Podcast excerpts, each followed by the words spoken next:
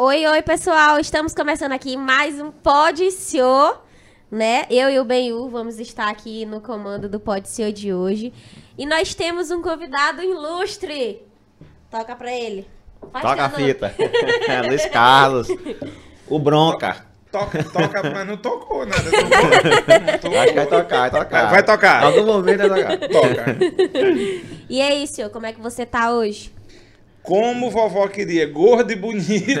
Ah, muito Minha bem. avó disse, meu filho, coma pra ficar gordo e bonito. Aí gordo eu Ah. fiquei bonito, eu tô tentando faz uns 50 anos, não deu certo ainda. Tudo Vai. certo. Mas gente, ele disse certo. pra gente que essa é a primeira entrevista dele. Primeira, primeira, primeira, acho que é a primeira. Primeiro programa que eu vou, eu acredito que sim, eu não lembro do outro, não. Não lembro de ter ido. Tu só entrevista as pessoas, né? A Só, galera. só, ah, é. muito bem. E antes de começar, né, a gente deixar um alô pros nossos Patrocinadores, um alô aí pra galera do Helena Bistrô, melhor self-service da cidade, música ao vivo topíssima e o melhor atendimento. Atendimento do, do Helena é milhões, é de milhões. Conexão Informática também, nosso amigo Yuri, que sempre tá com a gente aí, dando aquela força. Nossas cadeiras, diretamente do- de lá. Do, do, E o Cine Inter, que é o meu coração. Gente, Cine Inter tem Elvis. Agora estreia. Muito bom o filme. Temos também pra você que quer levar seus filhos fazer um programinha de família. Temos Minions, que é maravilhoso. E temos também o incrível Thor, Amor e Trovão, que é sensacional. Inclusive, tu tem que ir lá assistir, tu Vou só lá, me enrola. essa semana Cara, eu chamo esse menino pra ir no cinema, ele só me enrola, gente. Alguém briga com ele. Essa semana eu vou lá deixar essa, essa moral pra você. Hum. E é isso, bora lá. Bora lá, senhor. Como é Tu é de onde? Faz teu Onde- nome. Faz Lança teu nome, aí. Meu Deus do céu. Onde Como é teu nasci? nome, bronca? Nome de, eh, nome, nome de registro, Luiz Carlos Lobo, nascido em Santa Inês do Maranhão e em Santa Inês o tempo inteiro. O máximo eu costumo dizer que eu não quero sair daqui, não saio. Oportunidade para ir embora eu já tive um milhão. E quando vou, o máximo que eu levo é meia dúzia de roupa, que é para não demorar e voltar. Que é pra Então, não- Santo Inesense do Pé Roxo. Mas Muito nunca imaginava que era da- daqui da cidade. Santo Inesense sabia, do. Pé Roxo, Ave Maria, meu irmão. Essa rua tu- do Cordeiro aqui. Tu morava aqui onde? Jonildo Oliveira e Johnny Casanova, sempre na Laranjeira, sempre no mesmo lugar. O prédio onde hoje é a emissora de TV, a TV Difusora, ali era a casa da minha mãe, do- Ah, dos meus legal. pais, e aí, depois de um tempo, virou produtora, virou uma produtora que a gente tinha, chamava ProArte. E depois da ProArte virou emissora de TV lá no mesmo prédio, e aí a gente foi, acabou adquirindo mais uns prédios do lado e agregando tudo. Mas Santo Neisense. Inclusive, várias, vários grandes produtores aqui saíram lá da sua produtora, né? Inclusive, um bocado, né? Vamos, Um vamos, fazer, é, vamos fazer conta. Quem saiu da ProArte? Da, a ProArte surgiu, bem, como uma, uma... Na época, era muito comum ter produtora de vídeo doméstico. Porque não era comum, não tinha, não tinha câmera, ninguém tinha filmadora. Quem tinha filmadora era muito rico. E mesmo sendo muito rico, o cara, quando fazia uma festa, não queria filmar, não queria gravar. Que é se O cara queria né? curtir, né? É. Aí o que ele fazia? Contratava a gente. Contratava quem? Luiz Carlos, Jonildo Oliveira, Magno Santana, Wagner Silva, a turma da época aí. E é, esse lance de vídeo doméstico era o que tinha na época e era muito bacana. Então a gente tinha uma produtora de vídeos que a gente chamava de vídeos residenciais, que era aniversário, casamento, batizado, essa coisa toda. E isso foi escola, porque depois a gente virou produtora de vídeo, vídeo comercial, a gente acabou entrando nesse mercado de publicidade. E daí virou escola para um monte de gente. Né? Se você for dando nome aí, eu acredito que boa parte Essa galera da é, comunicação passou, por lá, passou, né? passou, Bruno passou. Garrido. O Bruno, Bruno. o Bruno Bruno tá- é tá uma criatura. gente, Bruno. Bruno, um abraço para ti, meu amigo Bruno Garrilho. Tá sempre com a gente. O. Bruno, ele, ele, ele tem uma, um vínculo comigo muito, muito especial, né?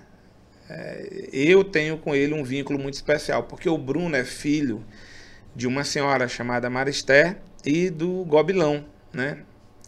E o, o- o- ele, ele sempre morou em frente, a, a- a mãe dele sempre morou em frente à casa da minha mãe, que acabou virando produtora.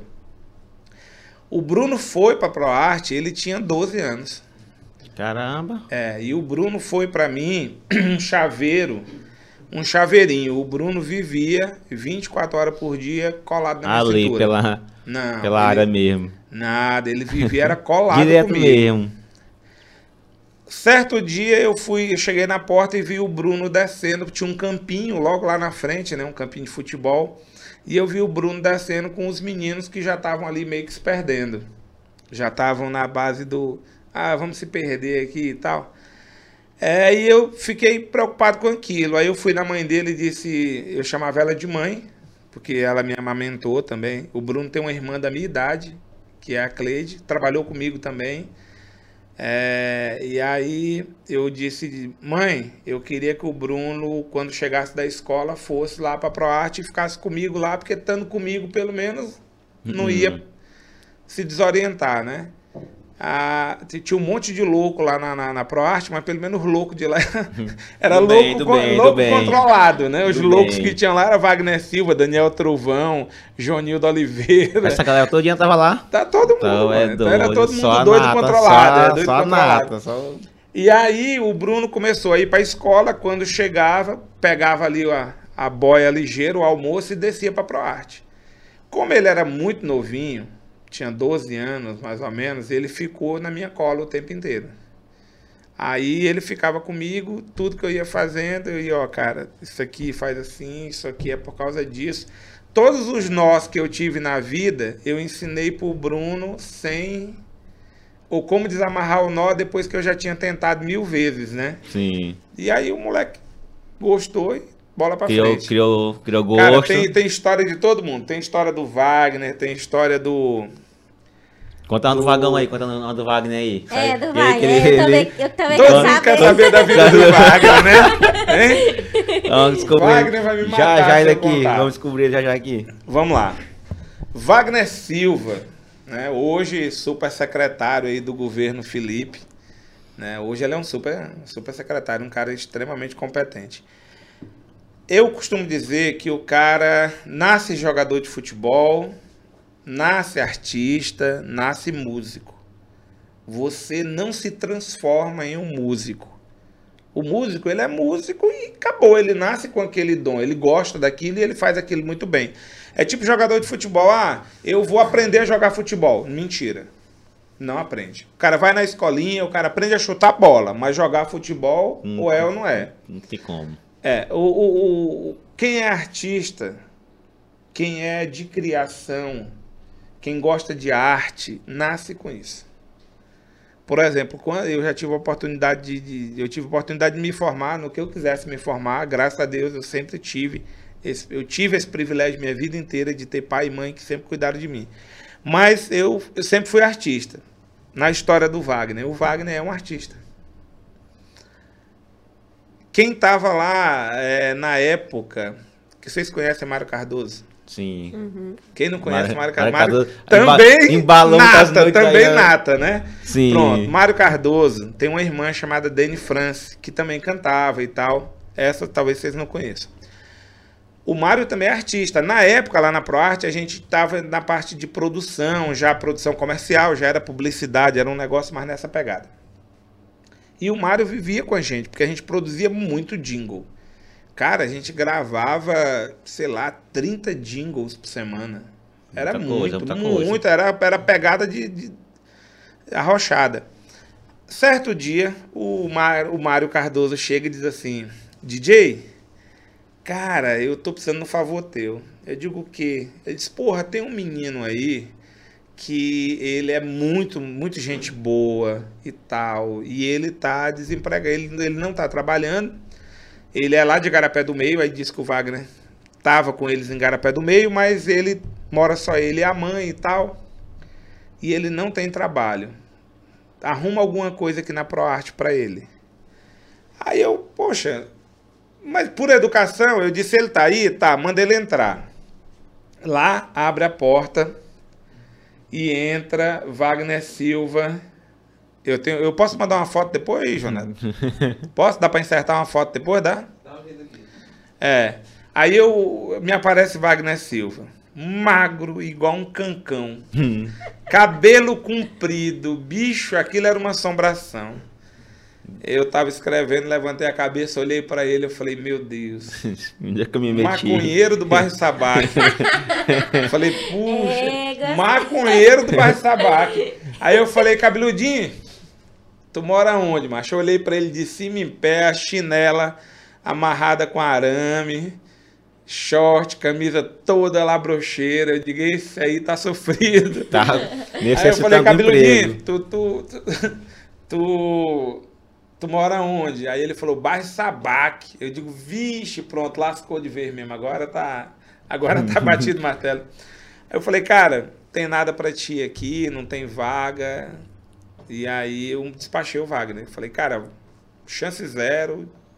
Quando eu olhei pra figura dele, eu digo, vixe, isso é ladrão de televisão.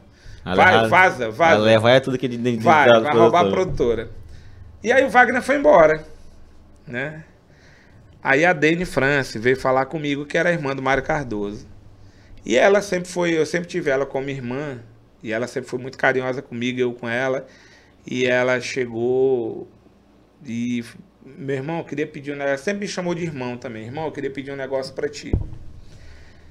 Ajuda aquele cara que aquele cara é muito gente boa. E eu te prometo que você não vai se arrepender de jeito maneira. Faz por ele alguma coisa. Que ele tá, ele vive só ele e a mãe. E é ele que ajuda a mãe. Aí o que foi que eu fiz? Eu, Dani, pois faz assim. Deu aquele negócio no coração. Eu digo, Tocou, né? é, Deu eu disse, cara, aqui tá ruim. Pô, lá na produtora tava eu mais uma carrada de gente. Tava eu, o pai desse, do, do João Neto, Joanildo Oliveira. A gente tava numa época ruim. É doido mesmo, faturamento ruim, nego tava passando aperreado. Eu digo, pronto. Eu digo, ah, tá, onde vai morrer quatro de fome, morre cinco. Tipo, um a mais, um a menos morrendo, não vai fazer Só a diferença. boca não vai. É. Aí mandei a Dani chamar o Wagner. Quando o Wagner chegou, ele entrou na sala, eu falei, cabeludinho, o negócio aqui é o seguinte, eu vou ser curto e grosso contigo. Meu irmão, ó, não tem serviço pra ti, aqui o negócio tá pegado, e eu tô fazendo um favor pra Dani, eu não queria você aqui, mas Deus tocou meu coração, e aí é o seguinte, eu vou ficar te pagando aqui tanto, eu não sei nem quanto era o salário na época, mas tipo assim, a dinheiro de hoje era como se eu chamasse o Wagner e pagasse pra ele, tipo, 150 reais por semana. Digo, ó, eu vou te dar 150 reais por semana, tu fica por aí, limpa os equipamentos e final da semana pega a tua grana, compra ovo, farinha, sardinha, se vira. E o primeiro caminhão de mudança que passar, tu sobe e vaza, não olha nem pra trás. Não dá nem tchau. Cara, em menos de 90 dias, a gente tinha um editor chamado Bruno Carrilho. Bruno Carrilho. Não é com G. Porque aí vocês podem confundir com, Com Bruno Garrido. Garrido. Garrilho, não é. Bruno Carrilho era um gordinho, gente finíssima de Açailândia, tá, tá vivo ainda, né? E é produtor, vai assistir, eu vou mandar o link pra ele. O Bruno tava passando por um problema de chifre. Ele tinha uma mulher e aí ele largou a mulher lá, bicha, essa mulher metia chifre nele virado capiroto. Pois é problema, nossa. Tu é doido, É meu irmão. doido. Meu irmão, esse menino chorava que molhava a mesa de som. Eu já tava preocupado, era com minha mesa, infeliz. O diabo dessa mulher te mete chifre e tu vai queimar minha mesa de som chorando. O Bruno tava numa situação tão louca, né, da mulher dele lá. Não, e o pior de tudo foi quando nós ligamos para tentar fazer a média. Ô, fulana, tal, rapaz, o Bruno tá muito triste aqui em Santa Inês. Cara, tu não tem um jeito de tu te entender com ele e voltar. Aí ela, no viva voz no telefone, disse: Eu não quero que este corno volte pra cá, não. Eu já botei foi outro dentro de casa. Aí eu virei pra ele e falei: Ó, meu irmão, quieta, que o negócio Não mexe mais não. o Só Bru- piora. É. Nessa história, o Bruno estava sem condições emocionais para trabalhar. E o Wagner, limpando, o Wagner passava vassoura. Passava vassoura, Limpava limpava. E ali. o Wagner malandro, passando o pano e observando como é que o Bruno trabalhava, né? Aí o que, que, que ele fez? O Bruno é, trabalhava meio expediente e chorava e sofria o outro meio expediente. Nesse meu expediente, o Wagner Silva ficava no áudio gravando umas coisas, né? Cara, eu só sei que o resultado disso foi que o Wagner começou a fazer esse lance de dar clique em mouse. Certo dia, eu vou passando na portaria, o mouse, tá- o, o Wagner estava na recepção, mexendo no computador. Na época a gente tinha um computador. Imagina, o, o Joneto, um 386. Não, um Pentium 100 com uma- um, um monitor de tubo de imagem. Aquele é, uma impressora matricial daquela tchim, tchim, que de agulha. Minha amiga, aquilo era um inferno. Eu ia dormir com a zoada daquela impressora na cabeça. Aí eu passei na portaria e vi o Wagner mexendo no computador. Aí eu falei, "Ei, rapaz, não mexe nisso aí não, ureia seca. Aí eu voltei, olhei, ele estava fazendo um desenho no Paint. O, o- esse que Hum. tem no Windows hoje, que qualquer criança brinca, na época, era, Era o um máximo. CorelDRAW, né? Era o máximo. Aí eu parei, olhei, eu falei, Wagner, quem desenhou isso aí? Era um desenho simples, era de um, um prédiozinho, um tracinho, umas caixinhas, um negócio bem simples. Aí ele disse, eu. Eu falei, poxa, espera só um pouquinho. Aí peguei papel e caneta, botei em cima da mesa.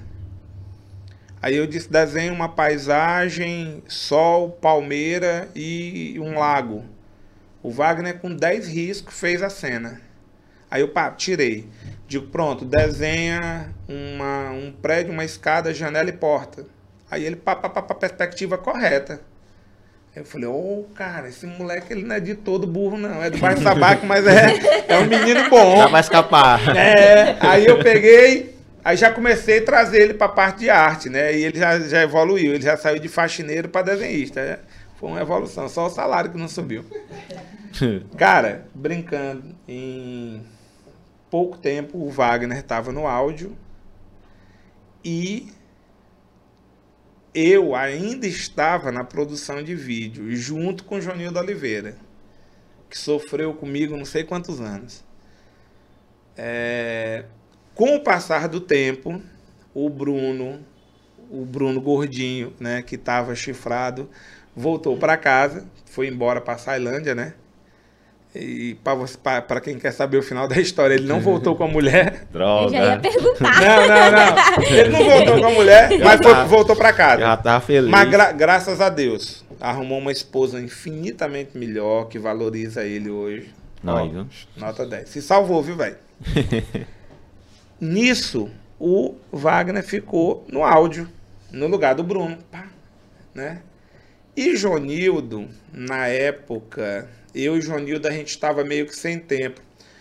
Quem foi trabalhar com a, quem estava com a gente na época, Ferdinand André, de, de sobrinho de Raimundo André, Tá lá em Brasília, né? Hoje, quem é? Sei, conheço. aquela mala também. Era roqueiro igual o Wagner. Isso. Dois maconheiros.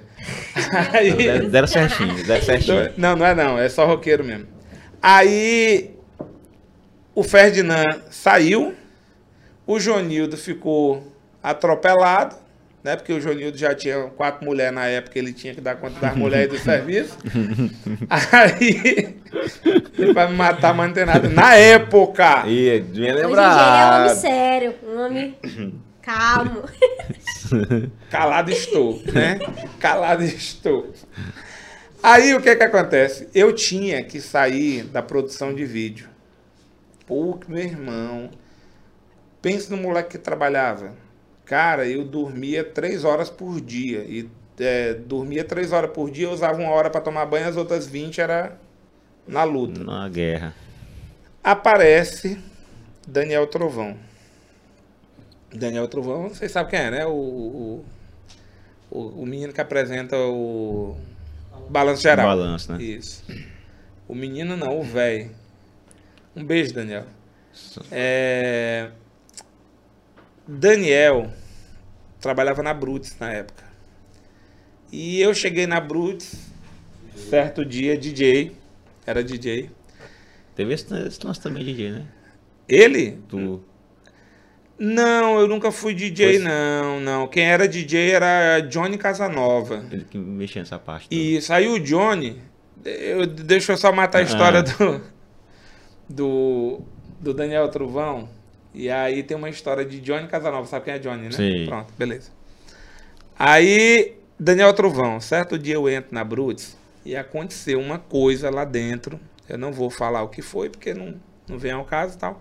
Mas aconteceu uma coisa e aquilo me deixou extremamente magoado.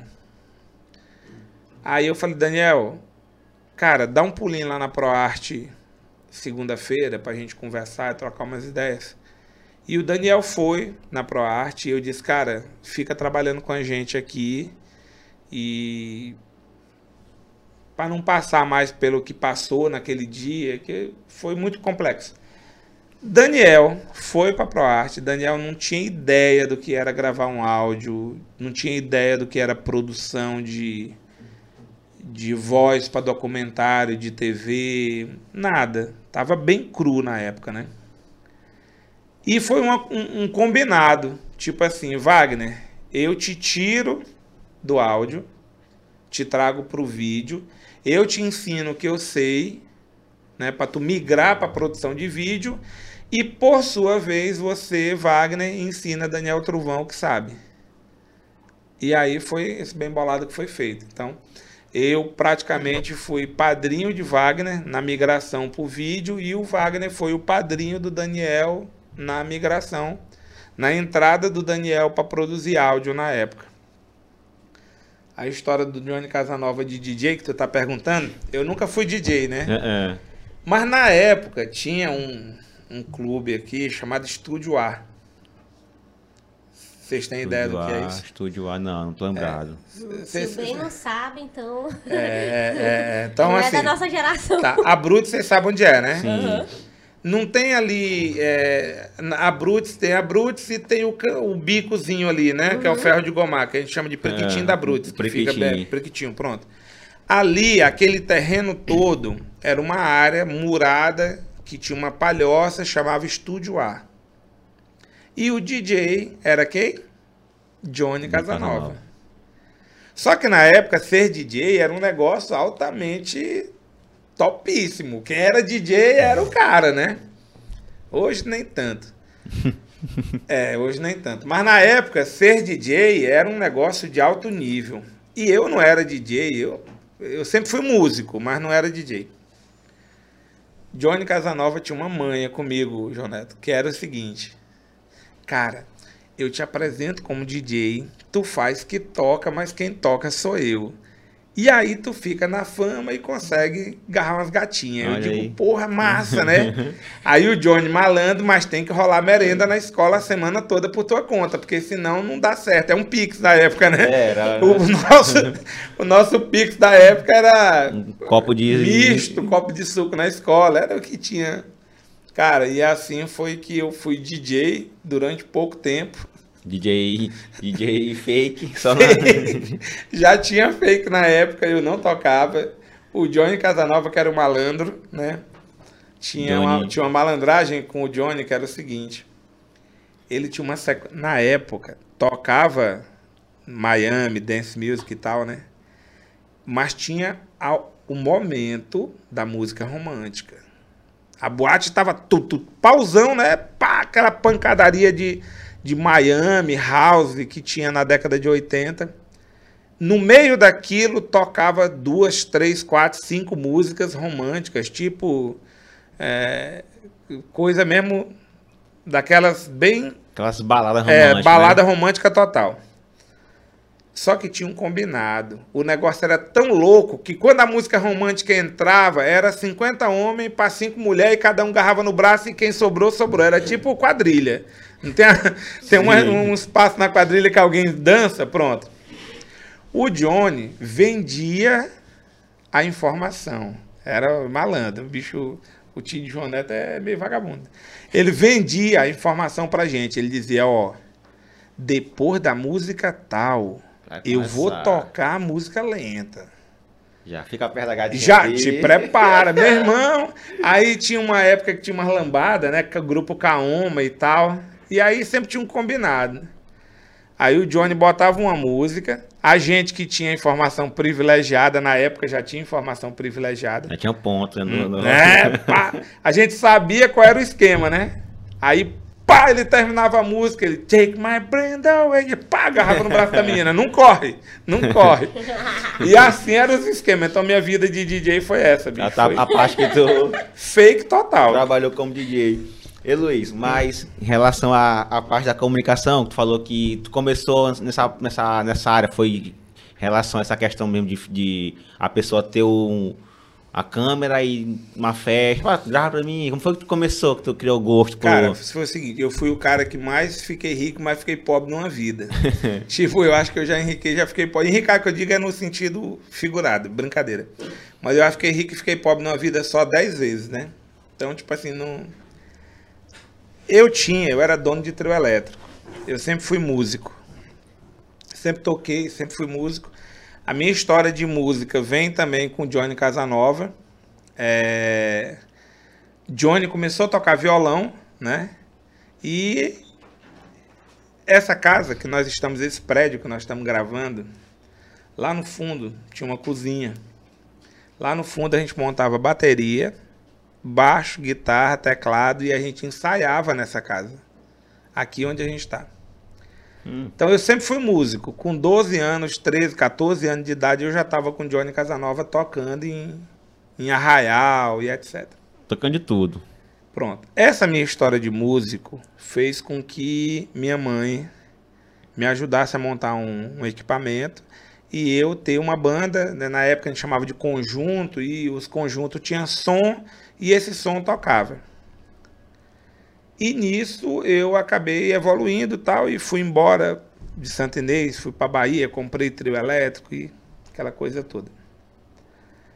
Nessa história do trio, eu comprei um caminhão e o caminhão tinha o chassi cortado. Beleza? O dono do caminhão com o chassi cortado que eu tinha comprado sem saber que eu pag- paguei o caminhão inteiro, tá? Pra quem tá em Pagou. ca... Comprei o caminhão e paguei. O caminhão tinha um problema de documento que era chassi cortado. O dono do caminhão apareceu e eu tive que devolver o caminhão dele, que eu não sabia que o caminhão tinha o chassi cortado e tal. Resumo, quebrei. O cara tem um. O cara com 19 anos tinha um patrimônio de, sei lá, de 2 milhões de reais. No dia seguinte, tá sem um centavo no bolso, quebrado, sem caminhão, sem nada. Sem nada. Ave Maria. Fui trabalhar de gerente de um trio elétrico chamado Trio Axé, que era uma carreta de Salvador. O cara trouxe a carreta para cá, pro norte, e eu fui ser gerente desse trio. Só que era muito legal, porque eu era gerente e tal. Na verdade, eu era como se fosse o dono do trio, eu mandava em tudo. Pra, o dono nem aqui vinha. Sim. Eu estava em Marabá uma vez, na beira do rio, de folga. Eu estava de boa nesse dia, mas estava de folga. E uma galera começou a fazer uma produção de vídeo. Começou a filmar um comercial na beira do rio. E, tu... E o dono do, da produtora, um japonês, né? A produtora lá de Marabá, de um japonês, eu não lembro o nome dele agora, me pediu para carregar uns ferros. E eu, beleza, fui lá, carreguei ferro, fiz aquela fé todinha. Quando terminou, ele me deu um cachê tipo de 10 reais. Para quem já ganhava 10 mil, 10 reais era. Mas eu fiquei calado, peguei a grana, né? Quando ele me viu entrando no carro que eu, eu tava na época, que era uma D20 cabine dupla, ele percebeu. Ele deve ter dito o seguinte: ele disse. Pô, eu dei 10 reais ao cara e o cara tem uma caminhonete, tem um Maneiro. SW4. Eu fiz uma besteira aqui. Foi me pedir desculpa. Eu digo, não, cara, eu carreguei os ferros, você me pagou 10 reais, tá de boa. Então, e ele me, me convidou para conhecer a produtora dele. Cara, não lembro o nome da produtora. Não lembro. É, só sei que era em Marabá, ficava lá na Nova Marabá, na avenida principal da Nova Marabá, mas não lembro o O nome. nome. E esse cara me contou uma história. Ele disse que foi de São Paulo para Marabá, chegou em Marabá quebrado e o que ele tinha era uma câmera, uma filmadora. E esta filmadora salvou a vida dele. Dali ele virou a maior produtora de, de De Marabá. Eu voltei para pro Maranhão. Essa história veio comigo. Depois comprei outro trio elétrico. Depois tive um problema, vendi esse trio elétrico, quebrei de novo. Aquela história que te disse que eu já Uhum. quebrei mil vezes. E me faltando. Quando eu cheguei em Santa Inês, por acaso eu tinha uma filmadora. Por acaso eu tava quebrado, não tinha mais nada, não tinha carro para andar, não tinha moto, não tinha jet ski, não tinha emprego, não tinha dinheiro, não tinha nada. Nada. Andei a rua do comércio inteiro pedindo emprego, viu? Ninguém me empregou. O cara olhava pra minha cara e dizia, tu faz o quê? Eu dizia, cara, eu sou. Eu sou músico. Eu não, sou- não tem emprego pra músico aqui, não. Tem pra vendedor. Tu quer ser vendedor? Quero. Não, mas pra músico não dá. Cara, da Laranjeira à Praça da Matriz, todas as lojas que tinha porta aberta, eu entrei pedindo emprego. E eu disse, cara, eu acho que não estão. Acho que meu lance não é por aqui, não. Aconteceu outros negócios depois. Eu acabei indo virar motorista da ambulância da prefeitura, trabalhar pra Lamento. Ai, Eu carreguei muito doido aí, ó. não sabe. Meu irmão, Luiz carreguei Carlos, muito motorista doido. de ambulância. Nunca imaginei isso na minha vida. Nem eu. Tem, tem uma história, tem Eu uma fiquei- história de eu carregando um doido que eu vou te contar. Daí, eu gostei. Eu tô achando que tá- tava demorando isso aí. É? Isso é o quê? É um Eu já descobri. É, rapaz, gorda é interessada em comida, né? Aí, ó. Salgadinho. Interessante. Vem cá, aí, por que é que lá na, na pro- Ô, produção aí do, do, do- da Toca do Lobo tem que fazer esses negócios aqui, filho. Chegar lá tem que ter. É, vocês vão lá? Ei, gente, a gente. Essa semana. Ai, meu Deus. Essa aí é vão lá? Falando nisso, Vocês vão lá? nós vamos estar lá com esse cara ícone aqui sábado. Vamos trocar os, os Então, lugares. Trocar os lugares. Vocês fiquem ligados, tá bom? Que nós vamos estar lá. Nós três. Quem convidou vocês? Foi tu, senhor. Não tô sabendo, não tô sabendo não. Rapaz, você tá me tirando esse cara, né? Tá só. Sim, faz teu nome aí. Fala pra que hora que vai sair, que hora que vai ser. Os Te meninos- interessa. Os meninos vão continuar com o programa, eu vou... Gordo não pode ver comida. Adoro. Vocês vão mesmo no... no, no- lá na Toca do Lobo? na Rapariga, Não, mas vocês vão, no sério? Vamos. Vão? Sábado. É sábado? Fechado? Fechado. Hum. Ó, tá, tá co- confirmado, sábado... Que Pra, hora é? pra sábado agora, não. É. O programa tá indo ao ar de 10 ao meio-dia. Pronto. Reexibe, vai reexibir isso na TV Difusora. Na Rede TV, reexibe na quarta-feira. Tá? Bom dia. E e reexibe também no domingo à tarde. E aí a gente vai combinar esse negócio fechado. Vamos. Essa Certo? semana a gente. Quando conversa. forem, não esqueçam de levar o salgadinho pra gravar lá. É tu que ajeita nós lá, senhor. Eu? Faz teu nome, é assim. Lá não tem isso não. Tu Lá é, não... tu é o Lá- dono Lá, lá, lá não é produtora rica assim, não, filho. Isso aqui é. Ah, Ei, Joneto, de quem é esse patrocínio aqui? Isso aí. É, tem patrocínio não?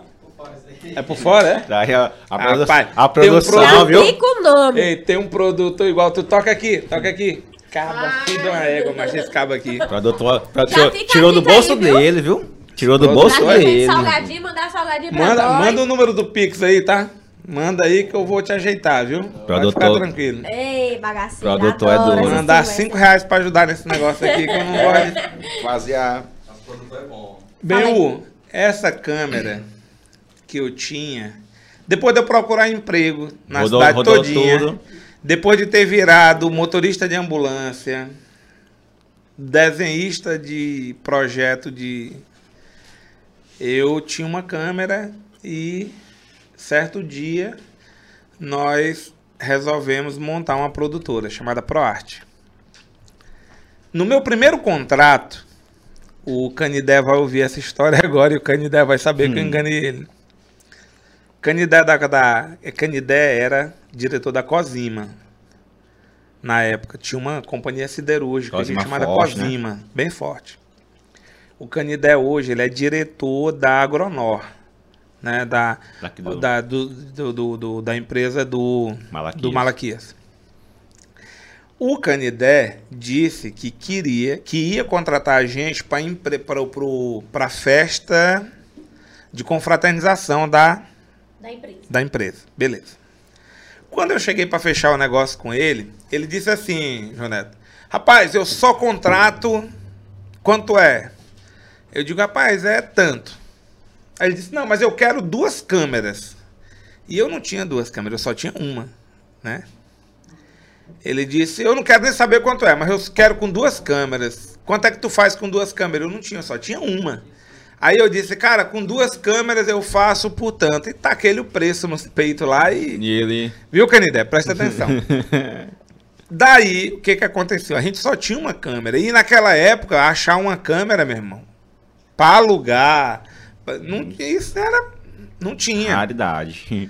Mas, em uma oficina de eletrônico, tinha uma câmera queimada. Eu peguei a câmera, levei para casa, tá? Troquei o LED dela, botei um LEDzinho vermelho, botei uma pilha, liguei no LED, botei uma chave liga-desliga para ficar piscando só a luz. Só o. A arte, isso é arte. pô. Arte. Isso é arte. Meu Deus. Ainda bem que esse crime, ainda bem que esse crime já prescre- prescreveu. prescreveu. Aí ficou uma câmera gravando legal e a outra fake. Apertava o botão, pá, a a luzinha acendia, né? O que, que a gente fez? Pegava um- o evento, era bem grande, que era no galpão lá da, da Cosima. A gente marcou uma fita como fita A e marcou uma fita como fita B. A gente botava a fita A na câmera e gravava o evento de um lado. E depois a gente pegava, tirava a fita A, botava a fita B e mudava a câmera de lado. Ficamos com duas câmeras ali, quase no mesmo momento, com Sim. posições diferentes. Na edição, eu botei as duas fitas para tocar no play, ficava só no mix, cortando de um lado para o Pro outro, de um lado para o outro. A coisa ficou bonita, entreguei pro Canidé. Aí o Canidé, pá, pagou, né? Pelas duas câmeras. Pelas duas câmeras. Aí, um tempo, um, dias depois, eu fui lá. E aí, Canidé, gostou da edição? Aí eu nós caprichamos, né? Não ri não que teu pai também participou do roubo, viu, Jonathan? não ri não que teu pai foi cúmplice de todos os roubos que foi feito nesse negócio. Aí, o, fomos no Canidé. Canidé, e aí, tu gostou do... do, do da edição? Aí o Canidé, eu te falei, cara, que só dava certo com duas câmeras. Tu viu como ficou bom? Eu falei, pois é, ficou Tem ótimo. razão, tu tem razão. graças, graças a- na época, rapaz, o Scooby-Doo, o Emerson Scooby-Doo, meu cinegrafista que tá comigo até hoje, o cara me tolera, tem 25 anos que ele me aguenta. É, na verdade, ele acho que ele me aguenta mais tempo do que com a própria esposa que ele tem, que acho que ele tem menos tempo de casado com ela do que comigo. Scooby-Doo. Scooby, o Emerson. O Emerson tava no crime. Também eu tenho tava- foto, tá eu, o Emerson, o Neuro, que era um cara que tava ajudando a gente. Ai, Jesus, queria saber quem era o outro agora. Outro elemento. O Jonil. Não, não, não. O Jonildo não estava no dia do lá no crime. O Jonildo estava na edição. Ele sempre participava. Ah, Lélio Fernandes. Lélio, Lélio Fernandes. Tu não Fernandes. sabe quem é, sabe? Não, não é esse nome desse criança que existe, não. O Lélio é filho de. de. Seu Ribamar Oficial de Justiça. O Lélio foi cinegrafista da Mirante durante muitos anos, mas muitos anos. Lélio Cabeção, é, Joneto, sabe quem é? Pai do Maiquinho, o filho dele hoje tem uma produtora lá em Marabá, lá em Marabá não, em Parauapeba, chama Mike. Eu não sei como é o nome da produtora dele, mas o Lélio foi um dos cinegrafistas mais antigos que a Mirante teve. É, eu acho que esse nome não é como, não é- realmente não é, como, não é estranho, não. É, Lélio. Acho que pronto. passa, passava Então eram os quatro lá. Foi na- lá na Cosima, os criminosos. Eu, Lélio Fernandes, Neuro, que foi um menino que ajudou a gente, preguiçoso, meu Deus, uma porca de preguiça. É, trabalhou com a gente um mês, não aguentou trabalhar, não. Aí, o Scooby-Doo. Só menino direito. Só a, os taja Tá preta. doido, meu irmão. Ali era maluco. E Luiz, e, a, e aí foi quando foi o teu primeiro trabalho assim, como Que pra ganhar dinheiro pra ganhar foi. dinheiro, né? Foi, porque os outros a gente filmava pra comer. A gente trocava a filmagem em comida. Só fosse Tipo, ó, eu filmo teu aniversário, tu me dá uma. Uma comidinha a ali, né? Sobrevivência é, melhor do que nada. É os Eu cambos. podia estar eu podia tá matando, roubando e me prostituindo, mas eu tava trabalhando com produção de vídeo, era muito menos, né? Na, na época que começou, tinha, tinha outra produtora assim ou vocês foram Não, pioneiros? cara, nós somos pioneiros. Proarte, Produtora foi a é produtora mesmo, né? de vídeo doméstico, de vídeo residencial. Bem, U, nós ficamos de um jeito, velho. Nós ficamos assim numa pegada tão tão profissional que tinha gente que mudava a data de casamento para poder coincidir com data nossa de produção. Caraca. Depois de um tempo, apareceu na minha vida o Magno. Magno Santana. É, o Magno hoje está na DECON, no Departamento de Comunicação de Pindaré. Sabe quem é o Magno? Sei, sei, Pronto. é o Magno. O Magno, a gente se trata de irmão, ele chama minha mãe de mãe, eu chamo ele de irmão, a minha mãe, minha irmã, ele chama de irmã. Os filhos dele, né? os filhos dele me chamam de tio. E nós somos realmente família. Assim, porque eu acho que família não tem nada a ver com nascer da mesma barriga, tem a ver com se considerar e se amar e pronto. O Magno apareceu na minha vida desse mesmo esquema.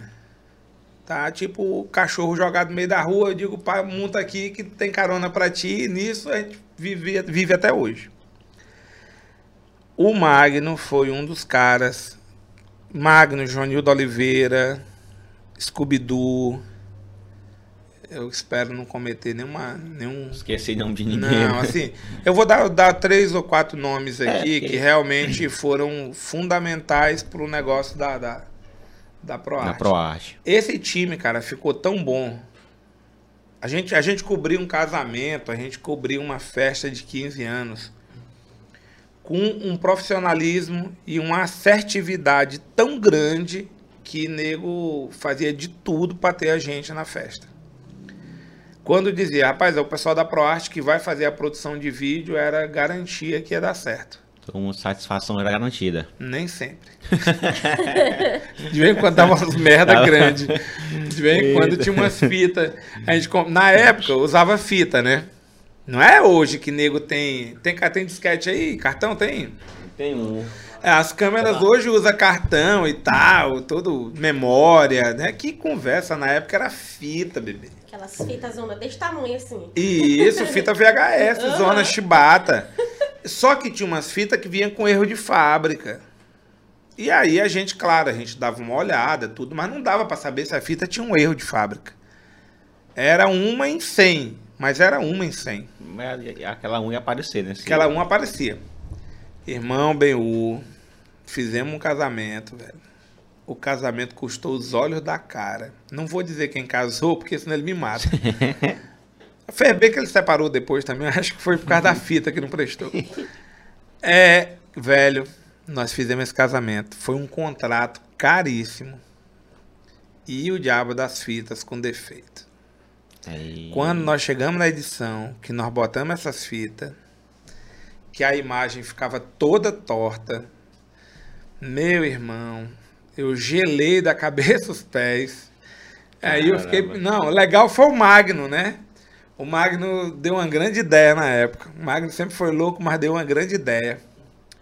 Cara, é só a gente pedir pra noiva se vestir de novo e fazer a cena. Eu digo, é, vai ficar ótimo. A noiva e o noivo sozinho na igreja e nego tentando dar. Dá um não ia jeito rolar, de- né? Magno dá só um tinha ideia. jeito.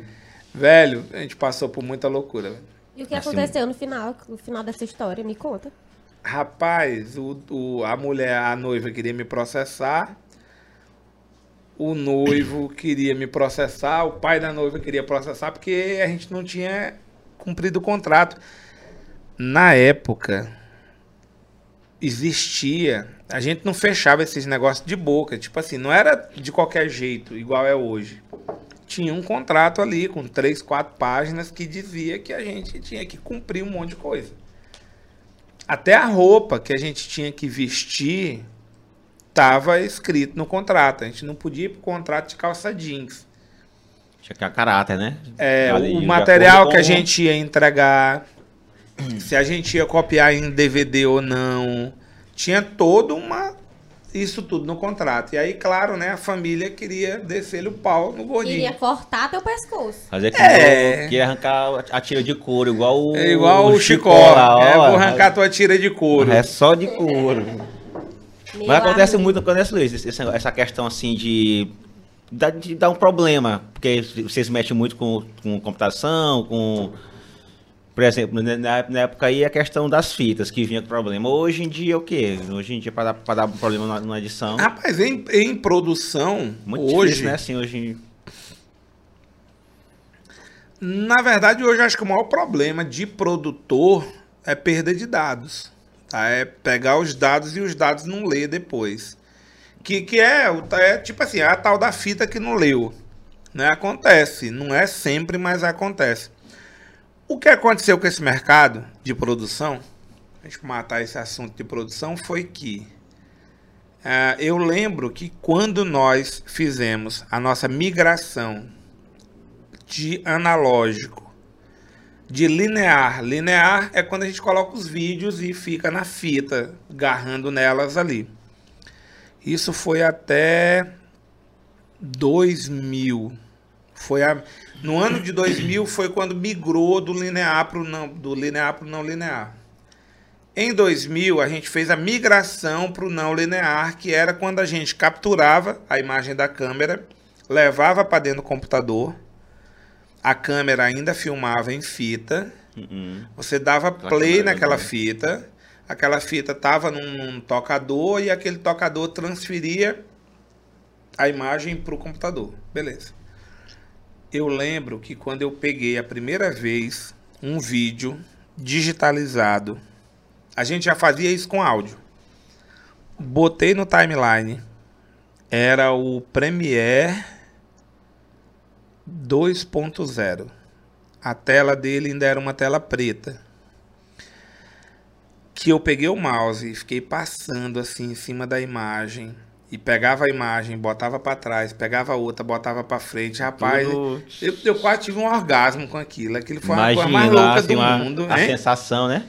Não, senhor, eu, eu, eu imaginei novo, todas as futuro. noites de sono que eu. Digo, perder na "Porra, vida." muito louco isso, cara. Eu posso guardar aqui, tal, vou pra casa, edito, aí eu paro a edição, depois esse, e se eu me arrepender, eu posso. Adicionar de novo. Foi realmente o futuro. Chegou o futuro. Foi até a gente entender que os HDs não estavam preparados para aquilo. A gente não tinha HD na época para suportar a quantidade de vídeo. Aí as produtoras tinham que comprar uns HDs chamado Fireball, que eram uns HDs de 3 polegadas. Não, ah, era 3 polegadas e meia. Ele era- eles eram gigantes, cara. Eles eram da largura de uma CPU, pronto. Hoje o HD é um negocinho assim, É. ó, né? O Bem- tamanho de uma carteira. É, da largura de um celularzinho. Pronto, aqui, ó. Essa é a largura de um. O Fireball era isso aqui, vezes três pedaços. Era um negócio do tamanho de um livro. Parecendo uma caixa mesmo. Não, doido, cara, aquilo. E o melhor de tudo, ele esquentava. Hum, Fireball era bola de fogo em inglês. Cara, esses HDs esquentavam, mas eles esquentavam a ponto de você botar a mão em cima e torrar a mão. Era cor de maluco aquilo. doideira. Custava o dinheiro de uma moto, caríssimo, e as produtoras não estavam preparadas para aquilo. Ou seja, o orgasmo que nós tivemos quando a gente descobriu que a gente podia editar Foi rapidinho. se acabou quando a gente descobriu que nós éramos pobres e não tínhamos dinheiro para comprar HD. Foi uma porcaria. Aí o que a gente tinha que fazer? A gente tinha que editar uma parte, pegar o material bruto da edição, jogar fora, carregar mais material para dentro, editar outra parte, jogar fora e ficar fazendo isso para poder ter uma edição. Tem, tem um vídeo. É, ou então vender um fígado e comprar 4 HD e botar na máquina, né? Um do- dos dois. É, então, e ninguém queria vender o fígado na Rapaz. época. Eu até tentei tirar o fígado de alguém pra vender, mas não rolou. Do Scooby-Doo. Tá? Não, não, o Scooby não podia, não. O fígado dele é Mas doente. bebia, né? Não pode, né? O fígado dele é doente. Pá. Aí foi assim que começou. E, a e essa migração pro, pra TV? Veio, veio na necess- necessidade de mudança mesmo? Ou questão mesmo financeira? Não, como é que, como é que foi da, da produtora Sim. pra TV? nós estávamos no mercado doméstico, fazendo vídeo residencial, tal, depois uns documentários para a empresa. O mercado de publicidade começou a expandir por causa da época, na época a TV Mirante estava forte, né? A Globo estava forte aqui. E muita gente anunciava na Mirante. Na época o diretor foi o Tony Garotinho, depois teve o Misael, depois teve o Ronald Moraes, o Ronaldo Moraes. Um beijo para ti, Ronaldo. E isso estava muito forte. Tinha várias agências ou vendedores de mídia. A minha tia Nicinha era vendedora de mídia, a Elisângela, um monte de gente vendia. A Elisângela está no mercado até hoje. Tia Nicinha Deus levou, mas está no nosso coração. E surgiu então a necessidade das produtoras de comercial de vídeo publicitário. E a gente começou a fazer esse negócio. Nos aproximamos das emissoras de TV por causa disso. Teve uma época, bem, que é, 80% dos vídeos que rodavam em Santa Inês de publicidade saíam de lá. Então a gente produzia Muito. quase que tudo. Entendeu? É, 30% é que é A praticamente. gente produzia quase que tudo. Então todas as agências, todos os vendedores praticamente passavam pela gente. E isso foi aproximando a gente de emissora, né? Daí depois a gente começou a buscar uma emissora para trabalhar, até que há uns 10 anos atrás eu- a gente conseguiu o primeiro contrato com a, com a, com a difusora. É, e eu consegui duas concessões nossas, né? Há oito anos atrás, mais ou menos. E aí a gente só migrou de doméstico para comercial e depois de comercial para emissora. Ficou tudo. É, foi passos Continua a mesma equipe, né? No caso, o editor. nada. Muita gente, muita gente muda essas questões. Não, mas assim, tipo, é, tu trouxe a tua equipe pra dentro da televisão, no caso, ou não? Não, nem tanto, nem tanto. É, é, já tinha produtora na época, claro, a equipe da, da produtora foi para emissora, mas muita gente de produtora não se adapta em emissora. O jogo é totalmente diferente. Ó, vou dizer um negócio para vocês. Em emissora de TV, programa ao vivo, vai o cara que realmente é, tem sangue para aguentar a pancada, porque é, é coisa de maluco. Tem nego que chora, pede pra sair. Pressão É, é. não é, não é negócio pra gente são, não. Aquele, essa história. Só pra vocês terem ideia, Bel, tocar um programa de duas horas por dia, né? Não é duas horas, não, mas é uma hora e quarenta e cinco. Ao vivo, numa cidade pequena. É jogo duro, cara. Eu imagino. Vocês estão produzindo o Pode Show quantas vezes na semana? Uma, duas. Uma, Uma, duas, duas, né? No máximo. No máximo duas. Geralmente. no conforto do seu lar. Agora tu imagina você todo dia, dá vontade no dia que não tem nada, dá vontade de tu roubar uma moto para ter pelo menos assunto. Vou roubar uma é- moto aqui. É isso que eu ia Hein? perguntar, assim, essa É. questão da notícia, É, porque é aqui a gente sabe que não tem notícia toda hora.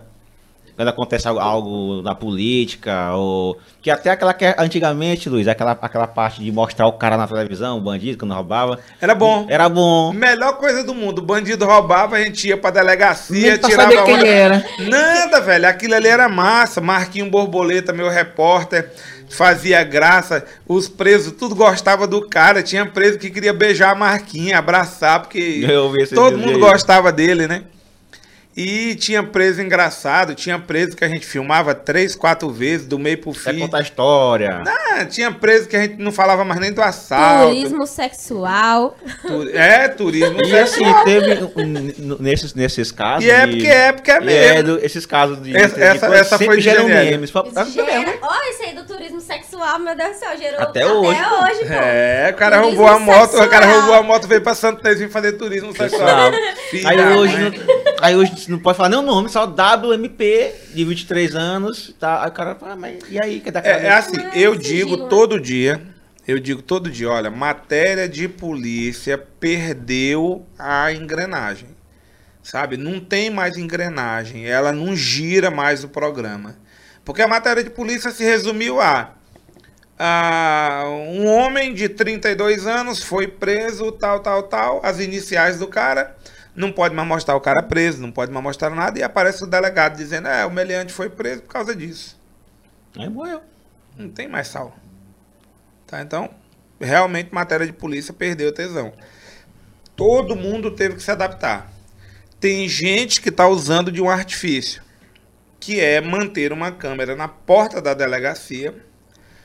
O preso, quando ele sai da viatura, da PM, Aquele trechozinho ali que ele faz, né? entre a porta da PM, a, a a porta do camburão e a porta da delegacia civil, esse trecho, o preso tá vulnerável a câmeras, né? E acontece muito desse trecho o nego ir lá e meter o microfone na boca do preso e tentar gravar alguma coisa. Se ele falar alguma coisa. É, mas eu, eu acho melhor, eu acho bem melhor procurar outros meios para tentar segurar a audiência. Coisa que não é fácil. Também. Porque... Coisa que não é fácil. Fazer programa ao vivo. Eu, por, é um eu, por exemplo, estou estudando polidense. Eu vou aprender a dançar polidense toda sexta. Eu vou dançar polidense no programa para mostrar como fazer. Amigo. Amigo. É. Exclusivo, extra, extra, extra. Notícia quentinha aí, ó. Pelo tá- visto. Amigo só vale se for de fio dental. Mas a galera também, eles querem ver é o cross. Se for pra esculhambar, amigo, tem que ser esculhambação completa. Fio dental, biquinizinho assim, ó. Vai logo lá na Malaguetas. Compra teu look. Ela conhece a malagueta, né? Lógico, eu sou uma mulher moderna. Ei, tem, tem, tem, tem patrocínio? Tem.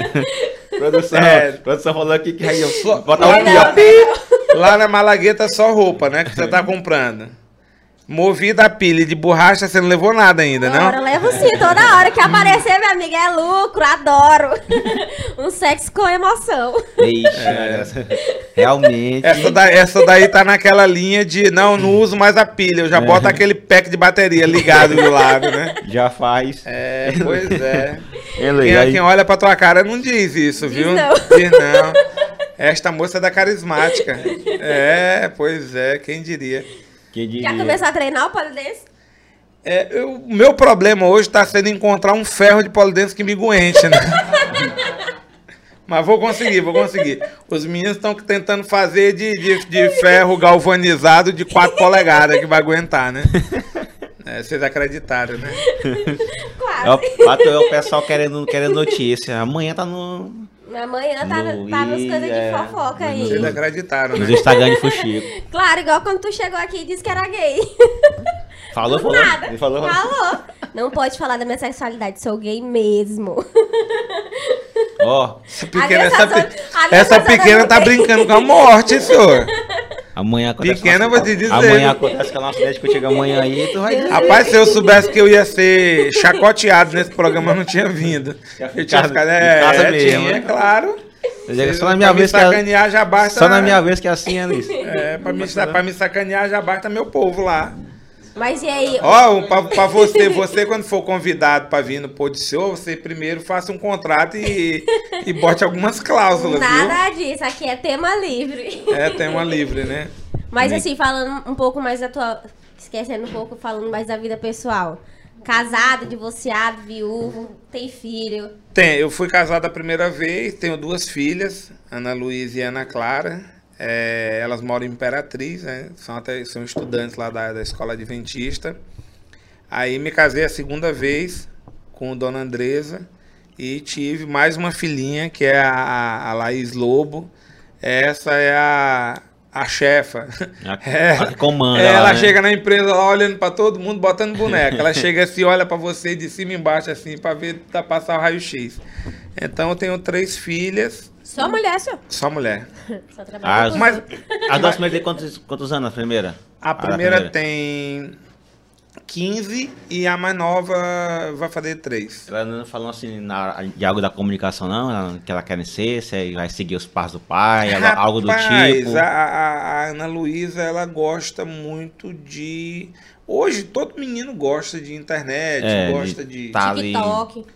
É, mas não sei, cara, não sei esse lance. Mas eu aí- costumo dizer para minhas filhas o seguinte, eu digo, ó, é, e vou dizer para você, jovem também que está em casa, que que está afim de enveredar pelo meio da comunicação, esse esse caminho ele é muito difícil, muito, mas muito difícil. Tipo assim, tem 100 jogadores para um conseguir acertar. Quando eu falo acertar, eu tô falando acertar para viver bem. Sim, Né? tem uma vida. Isso. Então, se você puder estudar, estude, tenha outra formação e mantenha o seu negócio artístico como uma opção, mas não como a única opção. Porque é tipo o jogador de futebol, cara. Tipo, tem 500 meninos tentando passar numa peneira para um ou 500, vírgula, né? A gente pode falar que tem 20 mil tentando passar para um passar. No meio artístico funciona bem parecido. Bem parecido, né? Assim, a proporção de.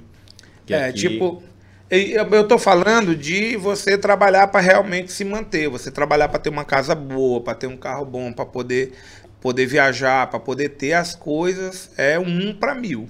Sim. É muito difícil, realmente. A gente às vezes é, consegue observar que hoje em dia é um pouco diferente, né? A gente tem a questão dos influencers, da internet mesmo. E, gente, viver de internet é um desafio todo santo dia. Tem hora que a gente pensa que vai passar fome. Mas não É, é porque tem gente demais. É, muita Tem, gente. muito, tem muita gente no mercado.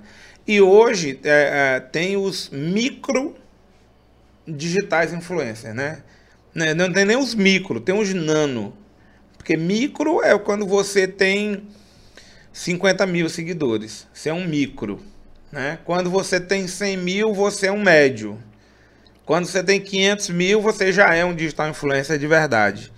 Mas tem, tem a turma de 10 mil seguidores, 8 mil seguidores que estão no mercado trabalhando. E que ganha bem, digamos assim, às vezes. Tem É, muita, deixa eu te falar, tem muita tem muita historinha da carochinha nesse negócio. Tem sim. Tem passar muita aquela- gente, Passar aquela. tem muita gente que tá vivendo de recebidinho, de salgadinho. Oh, perdão, não tô falando do salgadinho aqui. Eu falei, me, me expressei mal. Devolve o pix dele. É, não, me deve, não, me expressei mal. Tem muita gente que tá vivendo de recebidinho de loja, achando que isso é salário. E É. não é. Não dá pra. Não dá pra sobreviver passar um disso. mês, não. Se fosse. É, não dá pra sobreviver disso. É muito bacaninha quando o cara da loja manda uma sacolinha com um brindezinho pra você ali e tal. Mas você transforma aquilo em conta financeira. E não é. Eu costumo dizer que é o seguinte, cara, nos programas da gente, no show do Bronca, na Toca do Lobo e nos outros programas que nós temos, a turma que vai lá fazer merchan tá pagando mesmo. É negócio. É negócio. Não pense que. É, eu vou dar um exemplo. É, semana passada, na sexta-feira passada, foi, se apresentou no programa, um pessoal de uma boate foi lá, teve dança de uma drag, teve umas meninas se apresentando, que é de uma boate aí, da Dama de Paus. Cara, foi um programa quase inteiro, mas aquilo foi negócio pago. Negócio pago. Claro que eu dou maior valor à turma LGBT, apoio todo mundo e tal, mas o negócio em si foi pago porque tinha festa. Teve uma festa sábado passado que foi a prévia. Ontem, domingo, teve a parada gay, né? Sim. Que foi, foi muito bacana, muita gente na rua. Mas a gente ir para a TV e divulgar essas festas e trabalhar para essas festas é negócio financeiro. Então o cara vai lá, Justamente. faz um contrato, paga, manda o depósito na conta da empresa e a gente vai lá e divulga. Mas tem digital influencer que está vivendo na base da pipoca. Ah, manda um saco de pipoca que aí eu vou lá e divulgo Divulgo. tua pipocaria. E isso não, Não Isso cola. não cola, não dá. É, não dá nem pra. não anda. A né? gente não cresce desse jeito, até porque celular, meu amigo, é caro que sapete. Até só o próprio celular da pessoa, porque já começa a, a trabalhar, que já é caro. Tem que ser celular bom, porque tem que ter Eu todo nunca, eu, eu nunca me preocupei com esse negócio de, da, da minha conta do Instagram e tal. Porque tu já é bom, seu agora. Não, mas peraí, calma. Mas assim, eu nunca tive a preocupação. Na verdade, eu acho que isso tirou as pessoas do mundo real. Tirou mesmo. Parece que todo mundo. A gente chega numa sala, tem seis pessoas, os seis de cara no celular. O sabe? salário. Ninguém se toca, ninguém se abraça, ninguém, ninguém zoa mais com ninguém. O negócio virou todo mundo, cada um no seu Instagram ali de cara afundada, sabe? O mundo ficou focado mesmo pra, pra telinha, né? Pra telinha pequena. É, mas aí o cara esquece de viver, né? Esquece. Esquece de viver. Eu não sei se a turma de 50 anos. Qual a tua idade? 20 e... A Rocha cinco, Nova, vai. 25, 25. vai. Ela pensou, porque ela Não, mente, é ela mente tanta idade, ela fala pra todo mundo que tem 20, que na hora de falar a verdade, ela, ela, ela meu Deus, qual é a verdade? Quanto é mesmo? Beiu, tem que idade, Bill? 3-2. 32, pois é. Quem tem 50 como eu, já passou uma época que a gente não tinha celular. Então, eu vi o nascimento do celular, dos primeiros SMS, né? Eu fui, eu fui aquele cara que tive um Motorola, que a gente tinha que ter o Motorola e tinha que ter 10 baterias, porque cada bateria durava meia hora. Ou seja, uma bateria era 5, 6 ligação. E a coisa evoluiu de um jeito que todo mundo hoje mede a outra pessoa pela rede social. Tipo, ah, quem és tu? Quem é fulana para vir me criticar? Tu já viu o Instagram dela? Um dia desse eu tava na- lá na TV, chegou um cara, né? amigos.